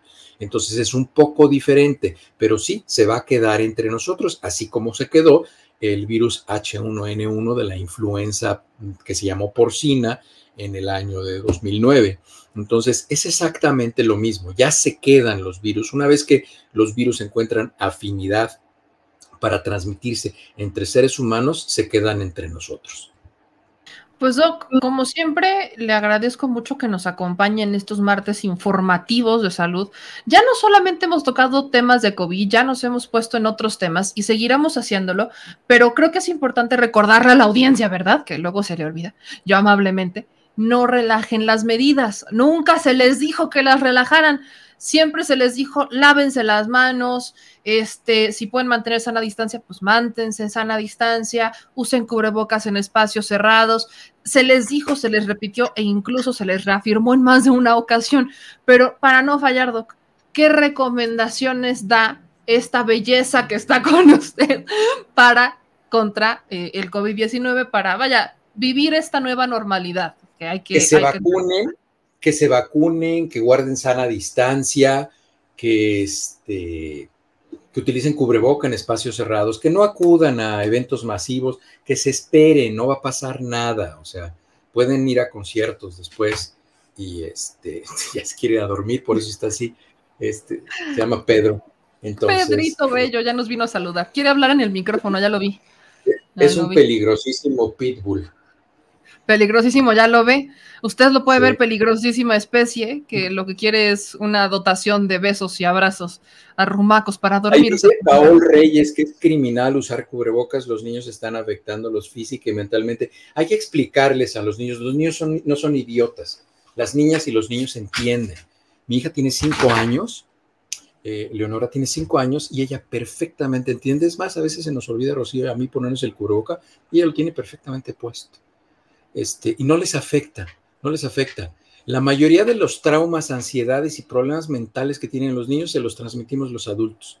Entonces, mi recomendación sería para Paul Reyes que tratara de explorar qué conductas le está transmitiendo a esos niños que los están haciendo neuróticos.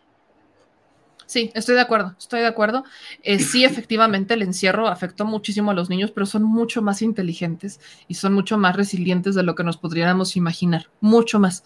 Y yo, vaya, lo hemos visto incluso con parejas LGBT, cuando están esta película, ¿no? Del Boss Lightyear, que fue muy, ay, es que el boss y todos así. Vaya, uno ve a, a los niños y lo toman con una naturalidad, con una, con una inocencia y con una naturalidad tan enorme que todo se refleja en, vaya, no hay que meterles miedos eso creo que es la, lección, ¿no? No hay que meterles. Sí, están como, ah, mira, antes, antes decíamos que, este, que los niños iban caminando con el adulto y le decían, mamá, papá, vamos a pasarnos del otro lado de la banqueta. Le decías, ¿por qué? Porque allá adelante hay un perro y a ti te va a dar miedo. Entonces, ahora es al revés, ahora somos los adultos los que le decimos a los niños, no, es que mi hijo se va a afectar. Y realmente, pues los que estamos afectados somos nosotros. Entonces, ahora afortunadamente ya escuchamos más lo que dicen los niños, siguen necesitando de ese proceso tan indeseable por ellos que se llama educación y disciplina, límites, todo eso, seguimos siendo responsables de eso. Sin embargo, los niños son mucho más informados, son, tienen una mentalidad más abierta, ya no se quedan callados porque cuando los adultos hablan los niños se callan, eso ya no funciona. Entonces, este, mañana voy a tratar algo de eso, el jueves voy a tratar algo de eso en mi columna de Sin embargo, voy a hablar acerca de la intolerancia. Fíjense que puse un, en Facebook, puse una publicación y en Twitter también respecto a la película esta de Boss Lightyear. Y a mí me llamó mucho la atención, fíjate, todo el mundo hablaba de que se besaban dos mujeres. Y a mí me llamaba mucho la atención que nadie se dio cuenta que esas dos mujeres que se besaban y se amaban adoptaron un niño que abandonaron unos heterosexuales. Nadie se fijó en ese pequeño detalle. Es decir, les importa más la apariencia y las diferencias que las fuentes de amor que significaban esas dos mujeres que decidieron darle una vida a ese niño que incluso se gradúa y es cuando se besan. O sea, ¿cuántos padres heterosexuales no tienen la capacidad de estar juntos y de acompañar a sus hijas y a sus hijos hasta el momento de la graduación y amarse de esa forma? Pero eso no les importa. Lo grave es que se besaron dos mujeres. Qué grave, qué grave, qué gravedad, sobre todo cuando, por ejemplo, la semana pasada poníamos una noticia de una menor que fue encerrada o la metieron a un tinaco su mamá y su padrastro porque era muy traviesa. Sí, exactamente. No, bueno. Vaya, Doc, siempre aquí nos podemos este, poner a filosofar, pero sobre todo aquí la gente está fascinada con Pedrito. La estrella de la noche sigue siendo Don Pedro, este peligrosísimo, peligrosísimo Pitbull que está deseoso de besos, de besos, abrazos y que le digan buenas noches. Así que, Doc, cuéntenos sus redes sociales en donde podemos este, seguirlo para que sigamos participando, para que sigamos participando y que, por supuesto, eh, se, siga generando el debate, que se siga generando el debate y la información. Héctor L. Frisbee, YouTube, en Facebook y en Twitter. Y ya en julio vamos a regresar con los programas de los sábados. Eso le, eso es todo, ya lo queremos ver, ya lo queremos ver de regreso para seguir dando de qué hablar. Así que yo le mando un abrazo muy grande, Doc, y un abrazo al Pedro. Qué chulo, qué chulo es. Que, que descanse, Doc, le mando un abrazote.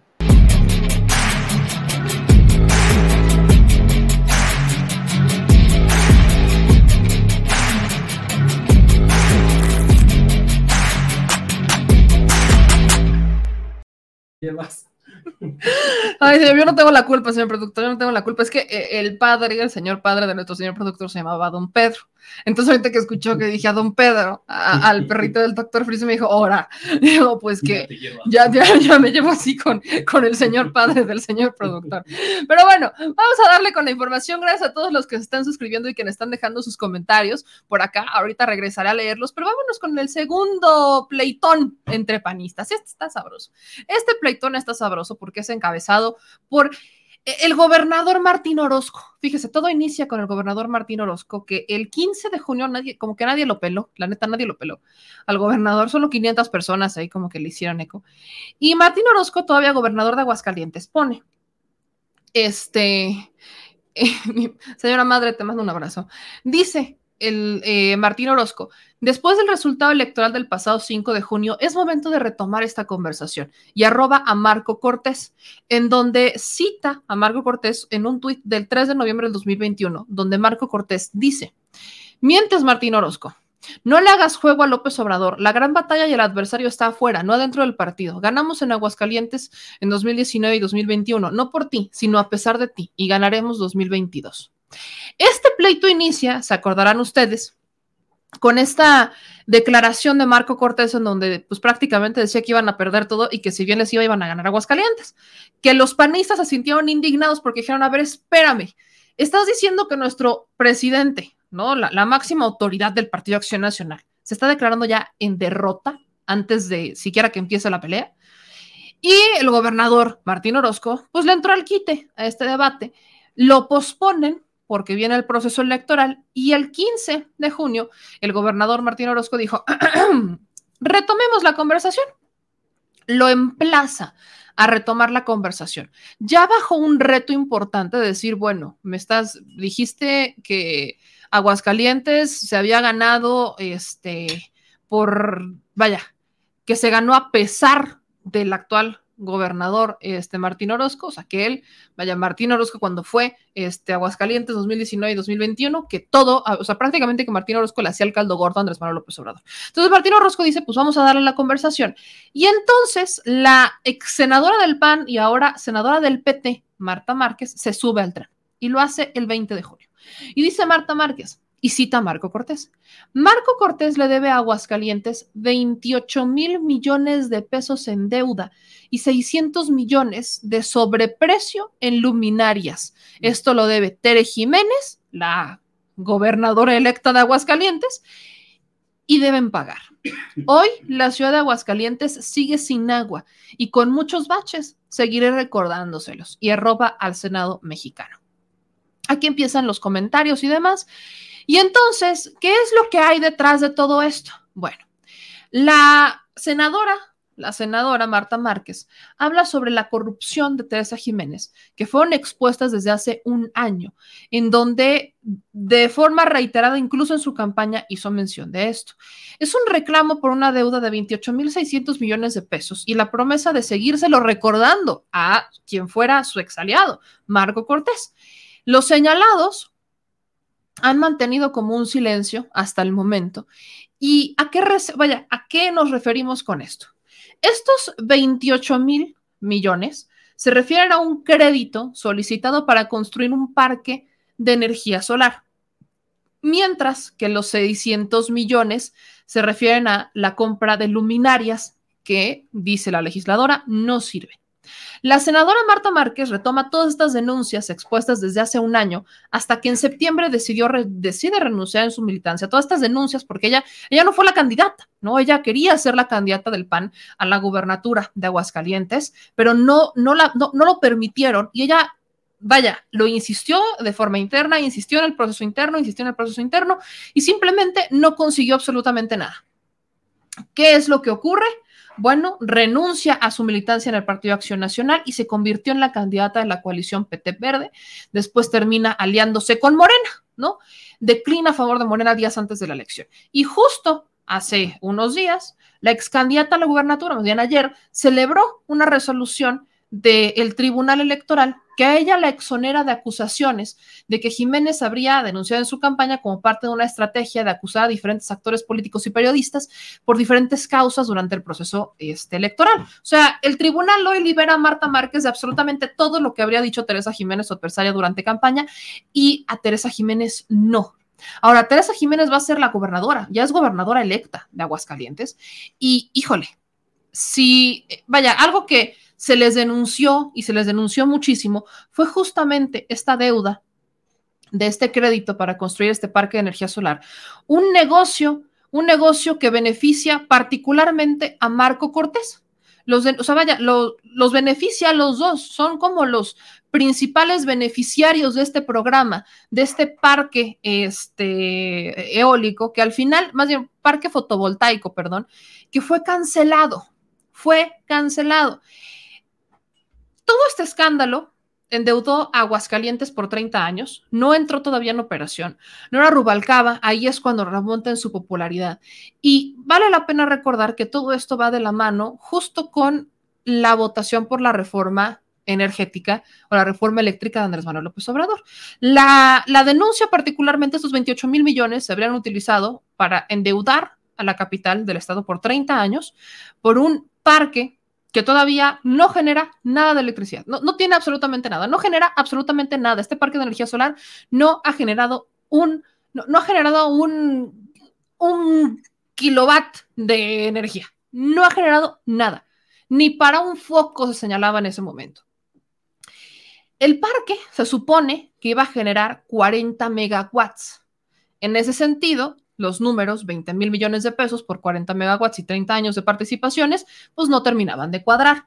Y el gobierno federal, ¿no? Viene también este cuestionamiento porque dicen, a ver, mientras el PAN, esta es la comparación, mientras el PAN en Aguascalientes, donde sus principales beneficiarios son Teresa Jiménez y Marco Cortés, habrían endeudado al Estado por 30 años y con un costo de 28 mil millones de pesos para generar un parque este, solar que iba a generar una energía de 40 megawatts, el gobierno federal en Sonora está construyendo exactamente lo mismo, pero va a costar mucho menos, va a costar 9.600 millones de pesos y va a generar 240 megawatts.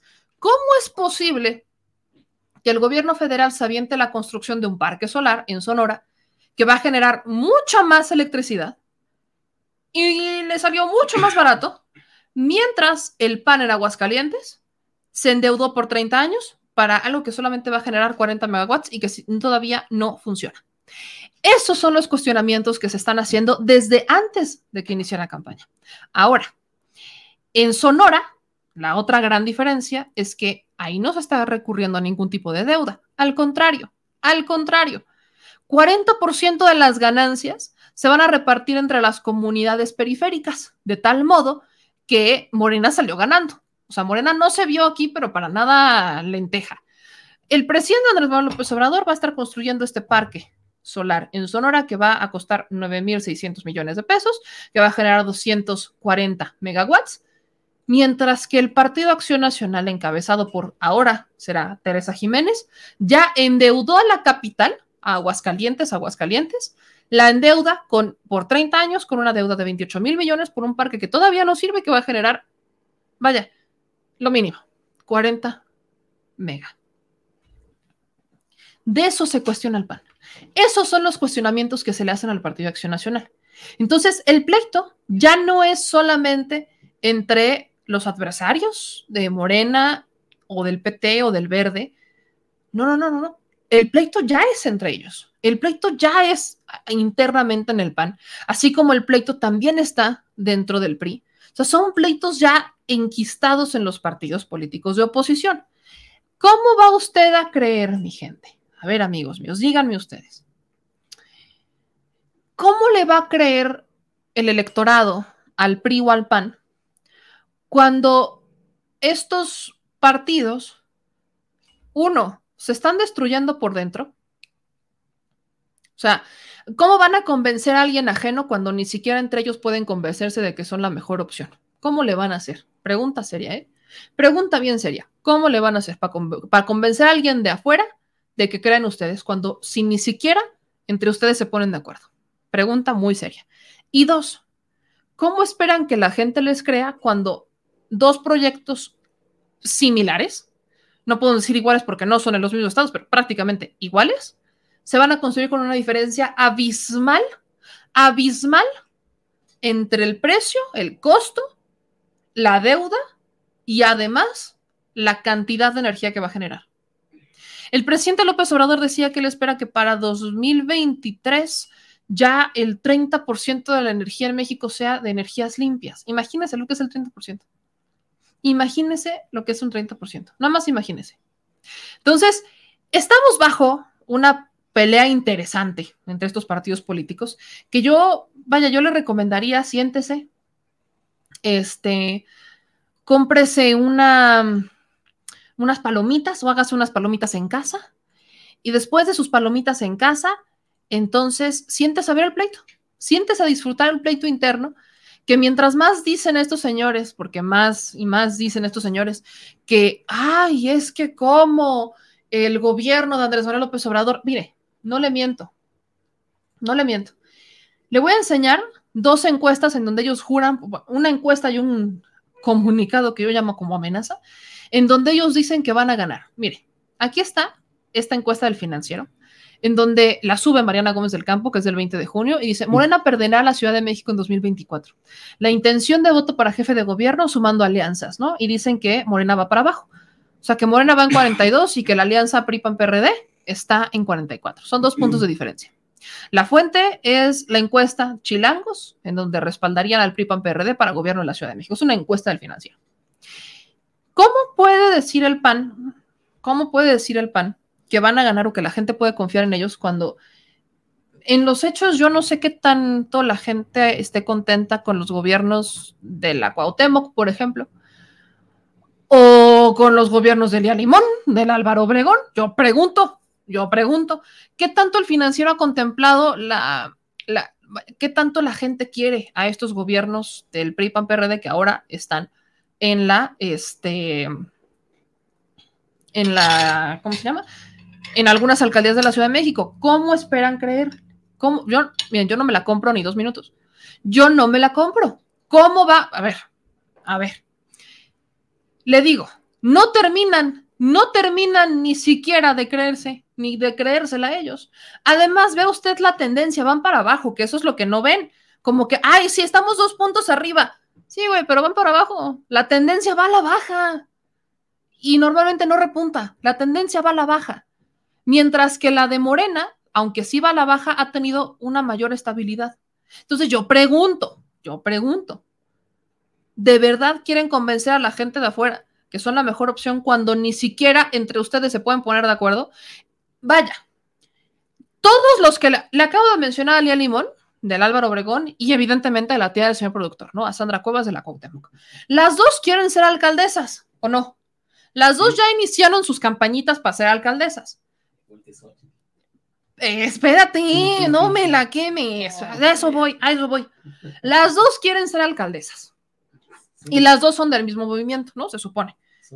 Son del mismo movimiento. Bueno, que alguien a mí me explique, que alguien ahora sí, a mí explíquenme cómo le van a hacer cuando el trío, el trinomio cuadrado perfecto se termina, es que espérate, este, por eso es trinomio cuadrado, el trinomio cuadrado perfecto concluye así dice en entrevista Xochil Gálvez para Ciro Gómez de Leiva hoy en la mañana que ella va a ser jefa de gobierno. Vámonos, vámonos. Que la tía abuela del productor, Xochil Gálvez, va a ser jefa de gobierno en la Ciudad de México. Yo sí quiero. Adiós, mural de Siqueiros. No, bueno, adiós, mural de Siqueiros, adiós, color en la Ciudad de México. No olvídate, ¿eh? O sea, ciudad gris, así toda monótona. Vetada la canción de Vetada, sí, vetada la canción de Color Esperanza. Deja tú la de Color Esperanza. La de Chapultepec, vetadísima, vetadísima la canción de Chapultepec que le cantaban a mi mamá cuando era chiquita. Ahí también te la cantaban. Bueno, vetadísima la de Chapultepec, ¿eh? Vetadísima. Uh, olvídela. ¿Qué van a hacer? Yo sí estoy, vaya, yo me estoy mordiendo los pellejitos de las uñas por ver cómo van a resolver este pleito. Yo sí, de verdad, yo solo quiero ver cómo lo van a resolver. Xochitl Gálvez, Lía Limón y Sandra Cuevas. Por el mismo movimiento. Tres mujeres. ¡Ah! Tercia de haces. Le digo, el trinomio cuadrado perfecto. El trinomio cuadrado perfecto porque son el trinomio cuadrado imperfectísimo con tres mujeres que si algo han demostrado es que no gobiernan, que ellas hacen shows. Ellas son buenas para el show. Buenísimas para el show. ¿Cómo lo van a resolver? ¿En un duelo? ¿De ver quién pone la alfombra roja más grande de, la Ciudad de México? Sandra. Sandra, ¿verdad? Sí, Sandra, Sandra, Sandra les gana. es, claro, por eso Sandra, Sandra. Y aparte tiene la, alfombra de, la, de, la, Carmelita Salinas, le gana. Tiene, tiene la, la, vieja confiable. ¿Cómo le van a hacer, oiga? Nada más falta que se suba aquí la Kenia López Rabadán, ¿eh? Yo, yo, miren, yo no sé cómo van a resolver esto, pero si ni entre ellos, si ni entre ellos pueden resolver sus pleitos internos, ¿cómo pretenden decidir quién va a, a, ser la candidata o el candidato a a la, jefatura de gobierno? Es más, ¿cómo van a volver a convencer a los de la comunidad LGBT que votaron por ustedes, que después de que votaron por ustedes se enteraron que el PAN no defendía los derechos de la comunidad LGBT? ¿Cómo le van a hacer para rescatar a estas personas?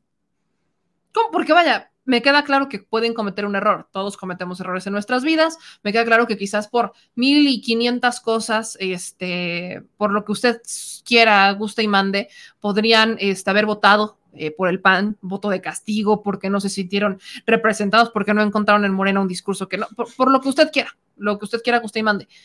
Pero volverlo a hacer cuando ya por experiencia se enteraron que no defendían sus causas, que ya por experiencia se enteraron que al contrario lucran con sus causas. Ahí está Lía Limón en un evento de la comunidad LGBT, subiéndose a ese evento para iniciar su como su rumbo a la jefatura de gobierno. ¿Cómo le van a hacer si algo que no conocen ni el PRI, ni el PAN, ni el PRD es la democracia?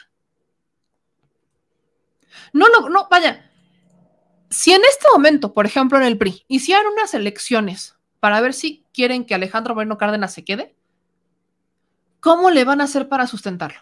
Porque mire, yo traigo ganas, traía yo ganas de decírselo desde hace bastante tiempo. Se lo puse en Twitter.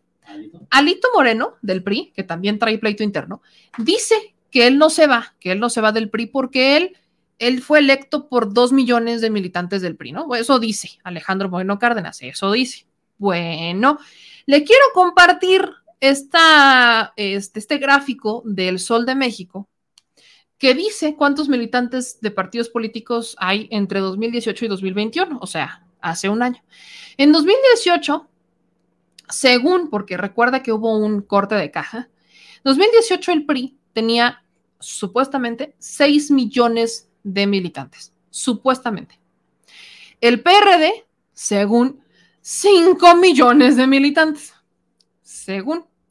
El PAN, se lo creo más, los datos del PAN son un poco más creíbles, porque el PAN dice que tiene 379, este, 379 mil habitantes, este, militantes. Y Movimiento Ciudadano dice que tenía este, 469 mil, PT 513 mil, este, el PES 243 mil, Morena 319 mil y el Partido Verde 308 mil. ¿Por qué el caso de Morena en 319 mil? Acuérdese que en 2018 ellos habían cerrado el padrón. Acuérdense que habían cerrado el padrón, que hubo algunos temas con el padrón que todavía no se han terminado de resolver. Entonces, vaya, los datos del PAN, Movimiento Ciudadano, PTP, Morena y Verde son datos más creíbles a la realidad. Pero quienes estaban infladísimos en 2018 eran era el PRI y el PRD. Infladísimos, infladísimos. Bueno, según para 2021, el PRI, ¿no? Después de este corte que le obliga a hacer el Instituto Nacional Electoral, porque en esos 6 millones de militantes había muertos, personas que ya habían fallecido hace muchísimo, repetidos, además de haber personas que no habían aceptado su militancia al PRI, por cierto. Por eso es que el instituto los obliga a hacer corte de caja. De esto siempre me he quejado, ¿eh? Siempre me he quejado porque hubo una sesión que se lo dije incluso al consejero este, José Roberto Ruiz Aldaña, que él la votó en contra. Hubo una sesión en el Instituto Electoral en donde eh, el INE les perdona a estos afiliados. Para mí fue épica la respuesta de la ex consejera Pamela López San Martín, donde dice, bueno, es que parece que estamos de oferta porque el INE decide perdonarles este delito a los partidos y les da un tiempo, les da un periodo para que realicen una depuración en sus padrones y que ya no pase nada, ¿no? Que no pase nada y viva México. Y ya después los empezarían a sancionar si recurrían a estos problemas otra vez. Entonces, no pasó, no, sí hubo ciertas sanciones a algunos partidos políticos, pero fueron menores, menores completamente, este, que perfectamente podrían eh, cubrir los partidos. Pero, ahí le va. En su propia mentira caen. En 2021, supuestamente, el PRI tenía un millón cuatrocientos este, mil militantes. Alejandro Bueno Cárdenas dice que lo votaron dos millones de militantes. ¿Y los otros 600? Me hacen falta 600. Me hacen falta 600, oiga. ¿De dónde, ¿De dónde sacó esos 600? ¿Los revivió? ¿De entre los muertos, verdad? ¿Los revivió de entre los muertos? No se haga. No se haga. Los falsificó. ¿De dónde le salió Alejandro Moreno Cárdenas los dos millones de militantes? si el PRI ni los tenía. ¿De dónde le salió? ¿De dónde le salió? Le digo, si hoy hacemos una elección democrática, democrática, para que los partidos políticos decidan si quieren que sus dirigentes se queden o se vayan, vaya, le diría yo que hasta el PRD pierde, porque esto millón, vaya, el PRD de dónde saca que tiene un millón doscientos veintiocho mil militantes, ¿de dónde lo saca el PRD? Evidentemente, de los, yo, sé, yo me sé la respuesta y se la he compartido muchas veces, pero ¿de dónde quieren hacerle creer a la gente? El PRD, que está perdiendo registro, PRD está perdiendo registro en estados. ¿De dónde nos viene a decir que tiene más de un millón de militantes? El PRD. Chucho Zambrano, no se mientan de esa manera que el golpe es duro. El golpe es duro. Cuando se topan con la realidad, el golpe es duro. Y creen que porque el árbitro electoral, porque efectivamente el árbitro electoral se lo ha permitido, el INE les ha permitido a estos partidos mentirse de esa manera, porque así se mienten, ¿Qué va a pasar cuando la realidad lo supera? Pues con razón se avientan estos discursos tan convincentes estos señores, porque tienen documentos que avalan sus mentiras y una mentira que repiten 1500 veces, evidentemente se la terminan creyendo, evidentemente se la creen, pero la gente no, la gente no. Entonces los pleitos internos en los partidos políticos, todos, ¿eh? ninguno se salva, están están interesantes, están muy interesantes, unos más que otros. Leía unas notas, columnas, de hecho, que hablaban de este pleito entre Monreal y Mario Delgado, que traían ya, trae conflictos en el paraíso en Morena, fíjese usted. ¿Por qué? Pues porque presuntamente Mario Delgado está ahí para impulsar la carrera de Ricardo, de este Marcelo Ebrard, y Ricardo Monreal quiere ser presidente, entonces ya traen conflictos. Vaya, hay una, hay una cantidad de pleitos internos en los partidos políticos que uno de verdad voltea y dice, mi gente, vean cuántos militantes tienen. Quieren mentirle a la gente, pero hoy el pueblo sí se está fortaleciendo, sí se está politizando y sí está volteando a ver la realidad y está saliendo a votar. No se mientan, les va a doler el trancazo cuando se caigan. Se los digo con toda honestidad, les va a doler. Y vámonos a otro pleito, porque a mí me gusta andar de pleito en pleito. Vámonos a otro pleito. ¿Y quién es el, Este- la columna vertebral de todos? ¿Quién es el, pues el PAN? El PAN, el PAN es el protagonista, por eso el título del programa el día de hoy es Pleitos Panistas. Es por eso el título del programa hoy es Pleitos Panistas, porque fíjese que ahora resulta que en el caso de Nuevo León, ayer platicábamos de los pleitos panistas, este, del PAN versus Samuel García. Bueno, la cosa sigue igual o peor. Ahora ya involucraron a FEMSA. Vea usted, le hacen este bonito cartoncito Samuel García. Los del PAN, o bueno, el Frente Nuevo León, el Frente Nuevo León, son derechas, bueno, los conservadores de Nuevo León, pues. Dice, oye Samuel, entonces, ¿cuáles días le vas a cortar el agua a Coca-Cola, FEMSA y la cervecera Heineken? Vas a ver. Yo, la neta es que debo decir que sí tengo la misma pregunta. ¿Cuál es la respuesta? Que no les puede cortar el agua. ¿Por qué? Porque ellos tienen sus propios pozos. Por eso no les puede cortar el agua. Ni siquiera son de ellos, son concesionados. Son concesionados. Pero, pues perfectamente Samuel García, que sí tiene la posibilidad de decidir en algo, no en todo, pero sí puede decidir sobre estas concesiones. Puede pedirle al presidente López Obrador a Conagua, porque la- lo que debe de hacer Samuel García es solicitar a Conagua que haga una revisión particular de ciertas concesiones para ver si se mantienen o se, o se retiran. Pues Samuel García debería de estar solicitando la revisión por parte de Conagua para estas concesiones y no lo está haciendo. Son pozos en donde estas empresas se pueden autoabastecer. Ellos no tienen bronca con agua. O sea, la industria no tiene bronca con el agua. Por eso es que no hay crisis de agua embotellada, oiga. No va a haber crisis con las principales embotelladoras de, de México. No, no va a haber crisis. Ellas son las que están, yo le decía su domingo 7, ya me corrigieron, que están haciendo sueño de Hidalgo. Están haciendo sueño de Hidalgo con la crisis de, de- agua en Nuevo León. Ellos no están prendiendo velitas para que llueva. Ellos no están rezándole ni le están bailando a Tlaloc para que llueva, ¿eh? Ellas están muy cómodas, sentados en sus casas, en sus oficinas, viendo cómo fluye el líquido vital para la producción de sus servicios y cómo le pueden subir el precio para que la gente se los compre. Y como están obligados a comprar este agua, como están obligados a comprar garrafones, como están obligados a comprar pipas, como están obligados a comprar el líquido vital y que no se los dé el gobierno del estado, pues no pasa nada. Ellos están haciendo un jugoso negocio. Ayer me decían en Twitter que ya borró el tweet esta persona, pero me decía un usuario que antes me seguía, pero que ya lo va a dejar de hacer, ya lo hizo, porque ya se cansó, ya está hasta acá, hasta acá, de que critique tanto al gobierno de Samuel García. Que ojalá mis notas amarillas me sigan dando de comer. La gente de Nuevo León, miren, y yo se los dije ayer, yo no quiero, no, no es que yo quiera hablar de Samuel todos los días, no es que yo traiga algo en contra de Samuel, no, no lo tengo, no tengo nada en contra de Samuel ni lo conozco solo sé que alguna vez me colgó el teléfono y me dejó colgado en una entrevista, nada más. Pero vaya, ni siquiera le guardo resentimiento por eso. Lo único que estoy diciendo es que Samuel García está iniciando con el pie izquierdo su gobierno. Efectivamente, le falta mucho todavía. Todavía ni siquiera cumple un año. Va para nueve meses de gobierno Samuel García. Si en nueve meses han ocurrido todas estas cosas, yo no me quiero imaginar lo que va a pasar en tres años. ¿Qué va a pasar en tres años? Cuando ya no esté un Andrés Manuel López Obrador, ¿qué va a pasar en tres años con Samuel García? No todos los problemas se resuelven pidiéndole más dinero al gobierno federal. Muchos problemas se resuelven con voluntad, con acciones, con estrategia. Pero, ¿qué puede decir Samuel García al respecto? Si incluso mantiene en su gabinete a gente que formó parte del gabinete del Bronco, su acérrimo rival, al que un día sí y el otro también, dice que qué bueno, qué bueno que él, este, qué bueno que ya está en prisión. Mire, este es el tuit, qué bueno que lo rescata el señor productor, este es el tuit al que me refería.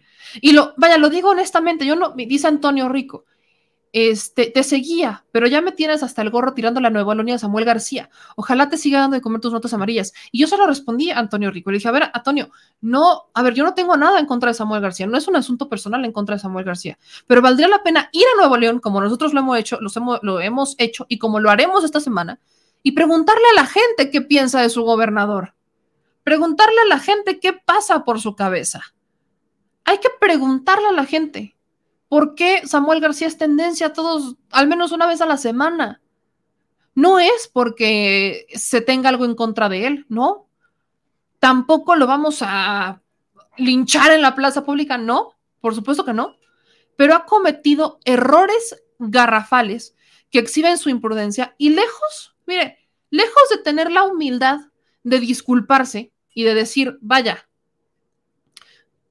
sí, cometimos un error, lo que han hecho es reforzar, reforzar sus argumentos. Vaya, mire, Samuel García tiene una oportunidad de oro en las manos. Y digo tiene porque acaba de entrar, ¿no? Ah, tiene una oportunidad de oro que es demostrar que los jóvenes pueden gobernar, que no necesitan tener 40, 50 años, que no necesitan, que pueden gobernar. Tiene la oportunidad del mundo en sus manos. Y lejos de que la esté tomando para hacer algo bueno, está gobernando para la hermosa república de Twitter. Vaya, en vez de, lo vuelvo a decir, hay migrantes varados en una central de autobuses en Nuevo León. No pueden ni irse para Estados Unidos ni irse a otro estado de México. Están varados ahí. Se están durmiendo en el piso de la central camionera. Samuel García ya fue a rescatarlos o a intentar, vaya, a darles algo de comer siquiera, como fue a rescatar a un rapero venezolano que le podía dar likes, porque se enteró a raíz de alguien que tiene millones de seguidores, que es Franco Escamilla. ¿Es, en serio?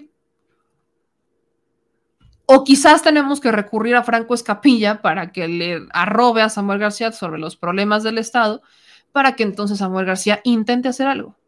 La estrategia de seguridad, ¿cuál estrategia de seguridad?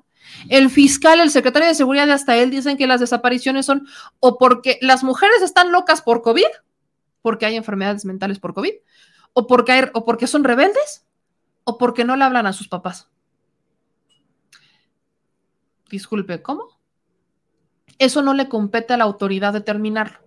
Si existe, si efectivamente eso es un problema y existe, entonces hay que generar una estrategia porque ya se está convirtiendo en un problema público. Entonces hay que generar una estrategia en contra de los problemas familiares, en contra de la violencia de casa. Hay que generar una estrategia. Hay que entregar, vaya, hay que hacer algo al respecto. Si ya detectaron que efectivamente eso es un problema. Yo no he visto esto.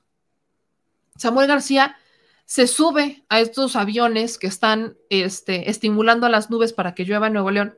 ¿Para qué? Pregunto, ¿para qué? ¿Para tomarse la foto y decir estoy trabajando? Él no está manejando el avión.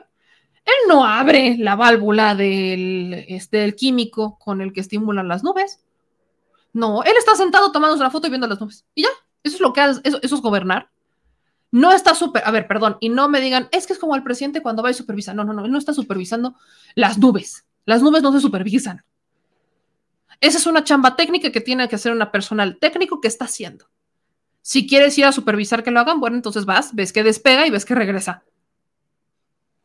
O quizás quiere asegurarse que lo están haciendo, bueno, manda a alguien que esté sentado sin hacer nada mientras estimulan, mientras tú buscas estrategias para trabajar. Digo, son ideas, es una lluvia de ideas que se me viene a la cabeza.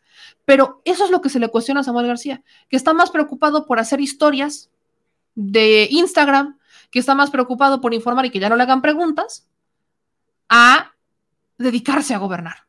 Su esposa, digo, no tengo nada en contra de ella. Ay, le digo, quizás tendrán muy buena voluntad, pero de buena voluntad y de buenas ideas no van a hacer mucho necesitan, si no saben, buscar expertos. ¿Cuáles fueron los expertos del gobernador? Expres, exgobernadores de Nuevo León.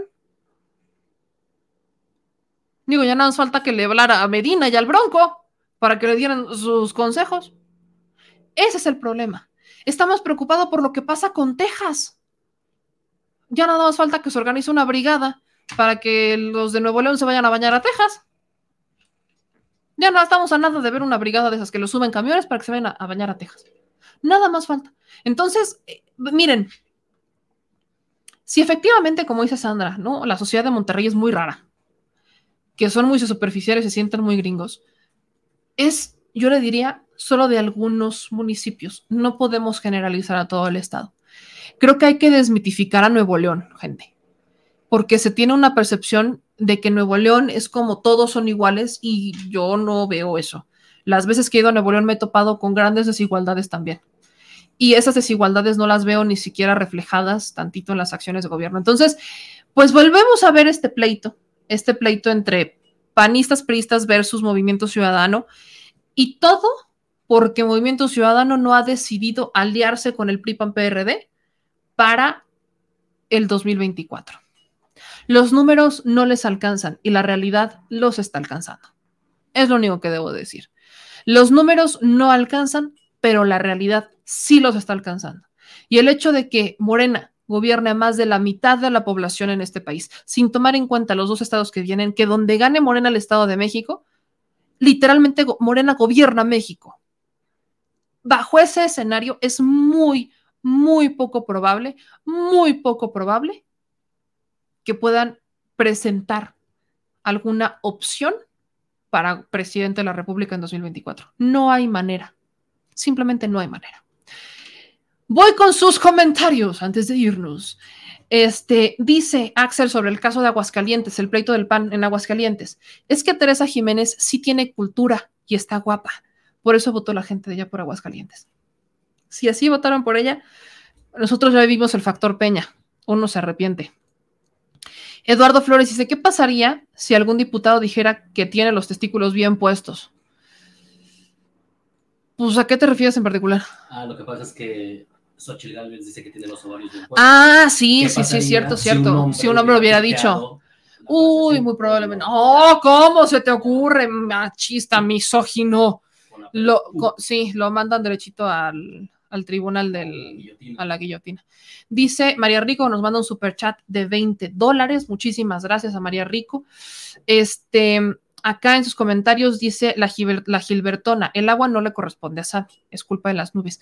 Tienen, miren, hay cosas en las que sí tiene un punto, sí tiene un punto Samuel. Efectivamente, a él no le corresponde suministrar el agua, tampoco le corresponde suministrar la luz, no, no le corresponde. Pero él es el gobernador que se debe de pelear para que al que le corresponda hacerlo solucione el problema. y no lo ha hecho Samuel García. No lo ha hecho. O sea, no, vaya, con agua es un tema, con agua es un tema. Con agua hay mucha corrupción dentro de Conagua todavía. Y aunque se ha intentado arreglar, todavía hay mucha corrupción enquistada y también hay falta de personal. Entonces, si alguien debe de recibir, a ver, ¿quién revisa las concesiones de aguas? Con agua. Pero, ¿qué concesiones debe de revisar? Las que el gobernador le diga. El gobernador le debe de decir, necesito que revise esta concesión. ¿Por qué? Por esto, esto tiene que argumentar la solicitud de revisión de la concesión para que entonces con agua diga si la retira o la deja. Pero debe de haber un trabajo en conjunto, efectivamente. Samuel no es responsable de todo pero sí es responsable de impulsar las soluciones, sobre todo cuando no le corresponden. Pero parece que Samuel García solo se quedó, bueno, yo les dije, ¿eh? ya me voy, adiós. Neta, perdón, dijo. Este, dice eh, José, muy bien dicho, aquí es donde el gobernador debe de checar eso. Dice Areli, a mí no me molesta que hables de Nuevo León y de Samuel, lo que me molesta es que hay paisanos este, sufriendo por la escasez de agua y aquí en el chat muchos solo hacen chistes. Tiene razón también, también tiene razón Areli. Este, hay gente que la, vaya, hay gente que se está aguantando y hay gente que la está pasando de la fregada. Hay, o sea, la situación no es sencilla en Nuevo León porque aunque saben que en estos periodos siempre hay una crisis, nunca habían visto jamás una como esta. Nunca. Y por eso se contradice el discurso de Samuel. Por eso se cuestiona Samuel. Porque dicen, nunca habíamos vivido una crisis como esta. Jamás no tenemos memoria de alguna de estas. Y si hubo alguna fue hace muchos años. Pero esto no es sequía, es saqueo. Y se ha permitido el saqueo. Se ha permitido el saqueo de agua. Entonces, ¿qué va a pasar? ¿Cuáles son los proyectos que va a presentar Samuel García? ¿Qué va a hacer? el gobernador del estado tiene una responsabilidad y es representar a un estado. Si la solución no está en él, tiene que buscar a la persona que se lo puede solucionar para que le ayude y presionar hasta que se solucione. Esa es la chamba del gobernador. Ese es el tema. Aquí nos dicen en los comentarios, a cuidar el agua, a cuidar el, agua que en el país habrá sequías. Ese es el otro lado que también tiene razón Ismael. También nosotros debemos de aprender a ser más conscientes con el agua. Ahora, así no se va a resolver la sequía en Nuevo León, no va a funcionar así, pero sí hay que aprender a ser más responsables con el uso del agua. Sí, y lo digo honestamente, tenemos que ser más responsables. Dice por aquí, ya ni el Bronco tuvo tanto pedo, dice el Pico, Luis. Luego dice Víctor, y eh, Gilberto Lozano y Frena no los veo manifestándose en contra de Samuel. Ya no veo, ya no he visto al Gilberto, ¿eh? Ni he visto al Frena. Creo que después de la revocación, creo que después de la revocación de mandato ya, ya se desinflaron. Justo fue después de la revocación de mandato. En la revocación andaban muy alegres y muy felices, pero después del proceso de revocación, que incluso también se pelearon con Claudio X González y demás por no promoverla, ya se desinfló el Frena. O sea, ya no van a volver a hacer manifestaciones de las casitas de campaña. Cuac. Eh, dice aquí Jerry, sí, pero desafortunadamente habemos personas que que no podemos hacer nada al respecto. Esa es obligación de los ciudadanos de esos estados, ya que ustedes los eligieron. En vez de enojarse con los demás, únanse y exijan sus derechos. Dice Big, meme, ya hubo cierres hoy por el agua en Monterrey. Ya hay cierres desde hace un buen rato. Este, de hecho, las escuelas tuvieron que cambiar sus horarios, tuvieron que ajustar los horarios. Los negocios también ya están ajustando los horarios. Ya comercios, escuelas, todos están ajustando horarios porque ya no pueden hay ciertas horas en donde no hay agua. Se supone que el agua solamente se suministra de 4 a 10, de 4 de la mañana a 10 de la mañana, y en esos horarios suministran el agua simplemente no alcanza para la cantidad de agua que están consumiendo. Samuel García incluso le sube el precio al agua, bueno, ¿qué espera? ¿Qué espera que pase? Ahora, a eso sumámosle que hay muchas personas que por la pandemia se tuvieron que ir a vivir a, a, casas de sus papás. O sea, que ahora hay casas que son casas muy grandes, en donde ahora están viviendo, antes vivían dos, ahora viven seis, siete personas porque prefieren pues todos estar en una sola casa, en una sola casa, para pagar menos o compartir los gastos y que sea menos. Y a estas personas les incrementa todavía más la tarifa del agua porque consumen más agua, consumen mucha más agua y no les alcanza. Por eso también el PAN está pensando justamente en la revocación de mandato, que ya hemos visto, la revocación de mandato tendrían que hacer una modificación en la ley actual de revocación de mandato, porque literalmente dijeron que le va a aplicar hasta el siguiente gobernante. O sea, a Samuel lo salvan de la revocación de mandato. Dicen, bueno, Samuel no, tú no, pero el que sigue sí. Eso exhibe las alianzas que existían entre el PRI, PAN, PRD y Movimiento Ciudadano en el estado de Nuevo León, porque había alianzas. Estas alianzas simplemente terminaban por este, beneficiar, beneficiar a la nueva constitución. Salió esta ley de revocación de mandato que blinda al actual gobernador y que dice, bueno, sí se va a poder revocar el mandato del gobernador, pero hasta el siguiente periodo. O sea, hasta que salga Samuel García de la gubernatura. Eh, dice Elizabeth, yo creo que todos los mexicanos debemos unirnos para no comprarle a estas empresas que se adueñan del agua. Una manifestación pacífica, si nos uniéramos todos sería diferente. Creo que unidos muchas cosas podrían cambiar, pero también creo que bajo las condiciones actuales en Nuevo León es complicado porque si la necesitan. ¿Quién, quién, se las va a dar? Si no existe el agua, si, vaya, si hay una sequía y no existe donde la puedan encontrar de, de otro lado, le van, a, le van a decir al único que sí la tiene que no se las venda Ahora, el problema es que ya me decían que los garrafones de agua están en 200 pesos en Nuevo León. Le digo, están haciendo sueño de Hidalgo las empresas embottelladoras en el estado. José Tapia nos manda un superchat de 20 dólares. Muchísimas gracias por el apoyo que nos dan al canal. Y dicen también aquí, Emiliano, exacto, no debemos de comprar ni esa agua ni cervezas. Maumi, Mai, perdón, dice, en Jalisco subió la luz al doble. Dice Arturo, ¿no dicen los regios que mientras el norte trabaja, el sur ronca? Ahorita con todo su dinero no compran una tarde de lluvia en Tabasco o en Chiapas. Eso lo dijo Samuel. Eso lo dijo Samuel. Luis Túa, que no nos engañen, quien se tiene que mover no somos los mexicanos, es el gobierno con las embotelladoras y las refresqueras. Nosotros en este momento, pues sí podríamos hacer una manifestación, pero ellos tienen el sartén por el mango hacia los ciudadanos. El único que tiene el peso para poder hacer algo es el gobierno. Dice Soledad Meme, Samuel se porta como un chiquillo y quiere acusarnos con su mamá y llora si le dicen malas palabras. Lo que se le olvidó fue comprar un manual para aprender a gobernar. Y esto no solamente pasa con Samuel García, pasa mucho en otros estados. Pero le digo, vamos a ver qué pasa, vamos a ver qué pasa, porque los números de la oposición van a la baja, ni Movimiento Ciudadano está subiendo. Yo no descartaría que se aliaran, pero tampoco diría que eso va a ser la solución a sus problemas porque hay mucha gente que no quiere esta alianza y que de verla sentiría una traición y voltearía a ver al que no traicionó, que es Morena. Vamos a ver qué pasa. Las cosas todavía no están dichas. Los partidos traen pugnas internas muy desagradables y el que sigue levantándose es el pueblo. Eso, con eso me quedo es el ciudadano el que se sigue levantando, porque el ciudadano sigue informando, el ciudadano sigue cuestionando, el ciudadano sigue respondiendo, el ciudadano sigue buscando nuevas formas de tener el poder y todo radica en la información, porque si el ciudadano tiene información, tiene poder. Y eso es lo que nunca le ha gustado a nuestros políticos y a nuestros gobernantes, al menos en el pasado. Nos querían pobres, ignorantes y enfermos para no poder criticar, para no poder cuestionar, para no tener el poder y ejercerlo. Hoy, si algo hemos aprendido en esta administración, es a tener ese poder y a ejercer ese poder. No lo soltemos. No lo soltemos. No es personal. La crítica que le hacemos a los políticos no es porque nos caigan mal, porque nos vieron feo y nos sacaron la lengua. No es porque, ay, me barrio. No. Las críticas que les hacemos a los políticos son porque hay algo que nos está molestando como ciudadanos, porque no nos están representando como quisiéramos y porque tenemos todo el derecho a exigir. Por eso votamos, por eso pagamos impuestos, por eso exigimos.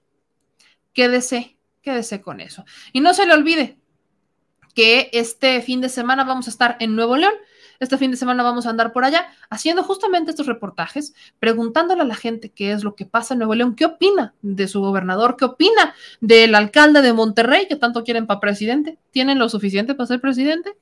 ¿Tienen lo suficiente para ser alcalde? Si usted vive en Nuevo León, nos vemos por allá, nos vemos por allá porque por supuesto tenemos mucho que decir. Dice Santos, exactamente, si no participamos y no votamos, ellos seguirán haciendo de las suyas. Exactamente, exactamente.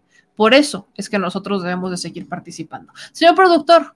Dígamelo. Muchas gracias por acompañarnos esta noche, como siempre, por salvarnos como Rambo de un elevador en donde nos quedamos encerrados. Qué amable, como siempre, señor productor. siempre la Sí, sí, sí, encerrados en un elevador. Qué amable. La Mm, libramos. mm. Aquí estoy. El programa, el programa no fue en un elevador. ¿Cómo no te grabé? ¿Cómo no te Híjole, grabé? tenía ganas de grabarlo, pero dije, no, ya me quiero salir. Fíjense que más ganas tenía yo de salirme que de grabar, que de grabar. Yo no sentí ¿Cinco como, que cinco minutos, yo sentí que fue como media hora yo ahí. Yo sentí que cinco Con minutos. el apagón. ¿Qué cosas suceden? Yo nada más estaba así. De ya, mamá, No, mamá. Yo, mamá, me tiembla el ojo. Yo, mamita, no me vuelvo a subir al elevador. Prefiero subir do- en dos horas 17 pisos. No me importa. Pero bueno, era un elevador amplio. Imagínense que hubiera sido en esos elevadores moderno. viejos. Ay, no, mi madre. Ay, no, mi madre. O sea, Pero que bueno. imagínate que si nos hubiera tocado un ¡Ah! de 1900 Carranza. No, bueno, yo no sé de dónde me, de dónde me agarraría, pero, pero sí me dio mello, sí me dio mello, sí, sí sentí, sí sentí que en cualquier momento iba a ser. ¡Ah! Pero lo disimulaste. Debo de aceptar que. Es que yo dije, yo como macha, yo como macha, no hay fear, no hay, no haber miedo, no haber miedo. Yo ser macha, yo ser macha, no haber miedo. No, sí, yo en cualquier momento sentí, esta madre va a caerse así de ¡ah! como ese elevador de cierto parque temático, que es el elevador del terror, y así de ¡ah! Dije, en cualquier momento va a hacer para abajo y para arriba. Yo, yo sentí No, esa, pero ¿de qué- ¿En qué momento Aquí. pasamos del 16 al sótano? no sé, o sea, yo sí sentí como que bajamos y subimos Sí, yo tantito, pero no sé en qué momento ya, ya nos explicaron que fue el sistema de seguridad, que Pero no, lo o sea, que lo hizo muy- suave, muy suavecito. muy suavecito, que fue el sistema de seguridad y que por eso, por eso bajó. Pero bueno, Eh, Aquí estamos. ah, aquí estamos, sobreviviendo como siempre. Aquí, aquí la tienen. Aquí, aquí seguimos, aquí seguimos dando Está lata completita. y seguiremos dando lata, seguiremos dando lata. Ya nos vamos, muchas, muchas gracias. Aquí, miren, dice Gabriel, para que vean que no soy la única. Este, dice, eh, un día me quedé atorado en un elevador, sentía que me daba el patatús, le tengo miedo a los espacios cerrados. Y Raimundo nos dice, gracias por la excelente información. José Maldonado, otra vez Nuevo León. No te olvides del sur sureste. No. No les voy a decir, porque es surprise. Les digo la próxima semana y los dejo picados. Los dejo picados. Lo vamos por partes. Dejen que termine esta semana y luego les aviso. 32 estados. O sea, sí, no, mames. o sea, sí, en Nuevo León porque tengo temas ya pendientes, tengo temas pendientes que son justamente del DIF y este, digo que hay, hay temillas pendientes que ya, ya tenía a- amarrados, pero sur sureste también, ya fuimos al sur sureste con lo del tren Maya, que no tampoco me reclamen, que estoy alternando norte y sur, norte y sur, norte y sur. Del norte nos fuimos al sur y nos fuimos bien al sur porque terminamos en Guatemala y en El Salvador, en Honduras, entonces sí, sí nos fuimos muy al sur, pero aguántenme una semana y les doy una sorpresa, mi querido José. Les doy una sorpresa la próxima semana. No se las voy a adelantar. Ya por ahí alguien empezó a decir algunas cosas, pero ya los dejo así, que ya nos vamos a dormir. Señor productor, muchas gracias por acompañarnos esta noche como siempre y a usted. No se le olvide suscribirse a nuestros espacios, que es lo más importante para nosotros.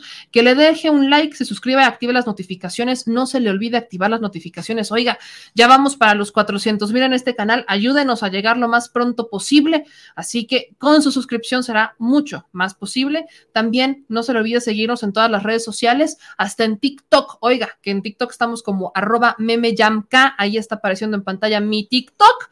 También ahí está mi Twitter, arroba memeyamerca. Y está también mi correo electrónico que no me dejarán mentir. Hoy me puse a contestar varios correos. Me puse a contestar varios, varios correos con información que nos mandaron. Entonces, ahorita seguiré con el tema de los correos. También síganos en nuestro Instagram, en nuestro Facebook y vean, lean nuestras notas en nuestro portal damexico.news. Síganos también en Twitter, en Instagram y en Facebook. En Instagram estamos subiendo muchas fotos que son de este, algunos compañeros fotógrafos maravillosos que hacen su trabajo y que nos permiten compartirlo y darle difusión. Entonces, ayúdenos a crecer estas cuentas porque las benditas redes sociales llegaron para quedarse y yo llegué para seguir dando lata. Así que nos vemos mañana detrás de la mañanera, más la que sea necesaria. Le mando un beso, que tenga una bonita noche. Ahora sí, adiós. Más.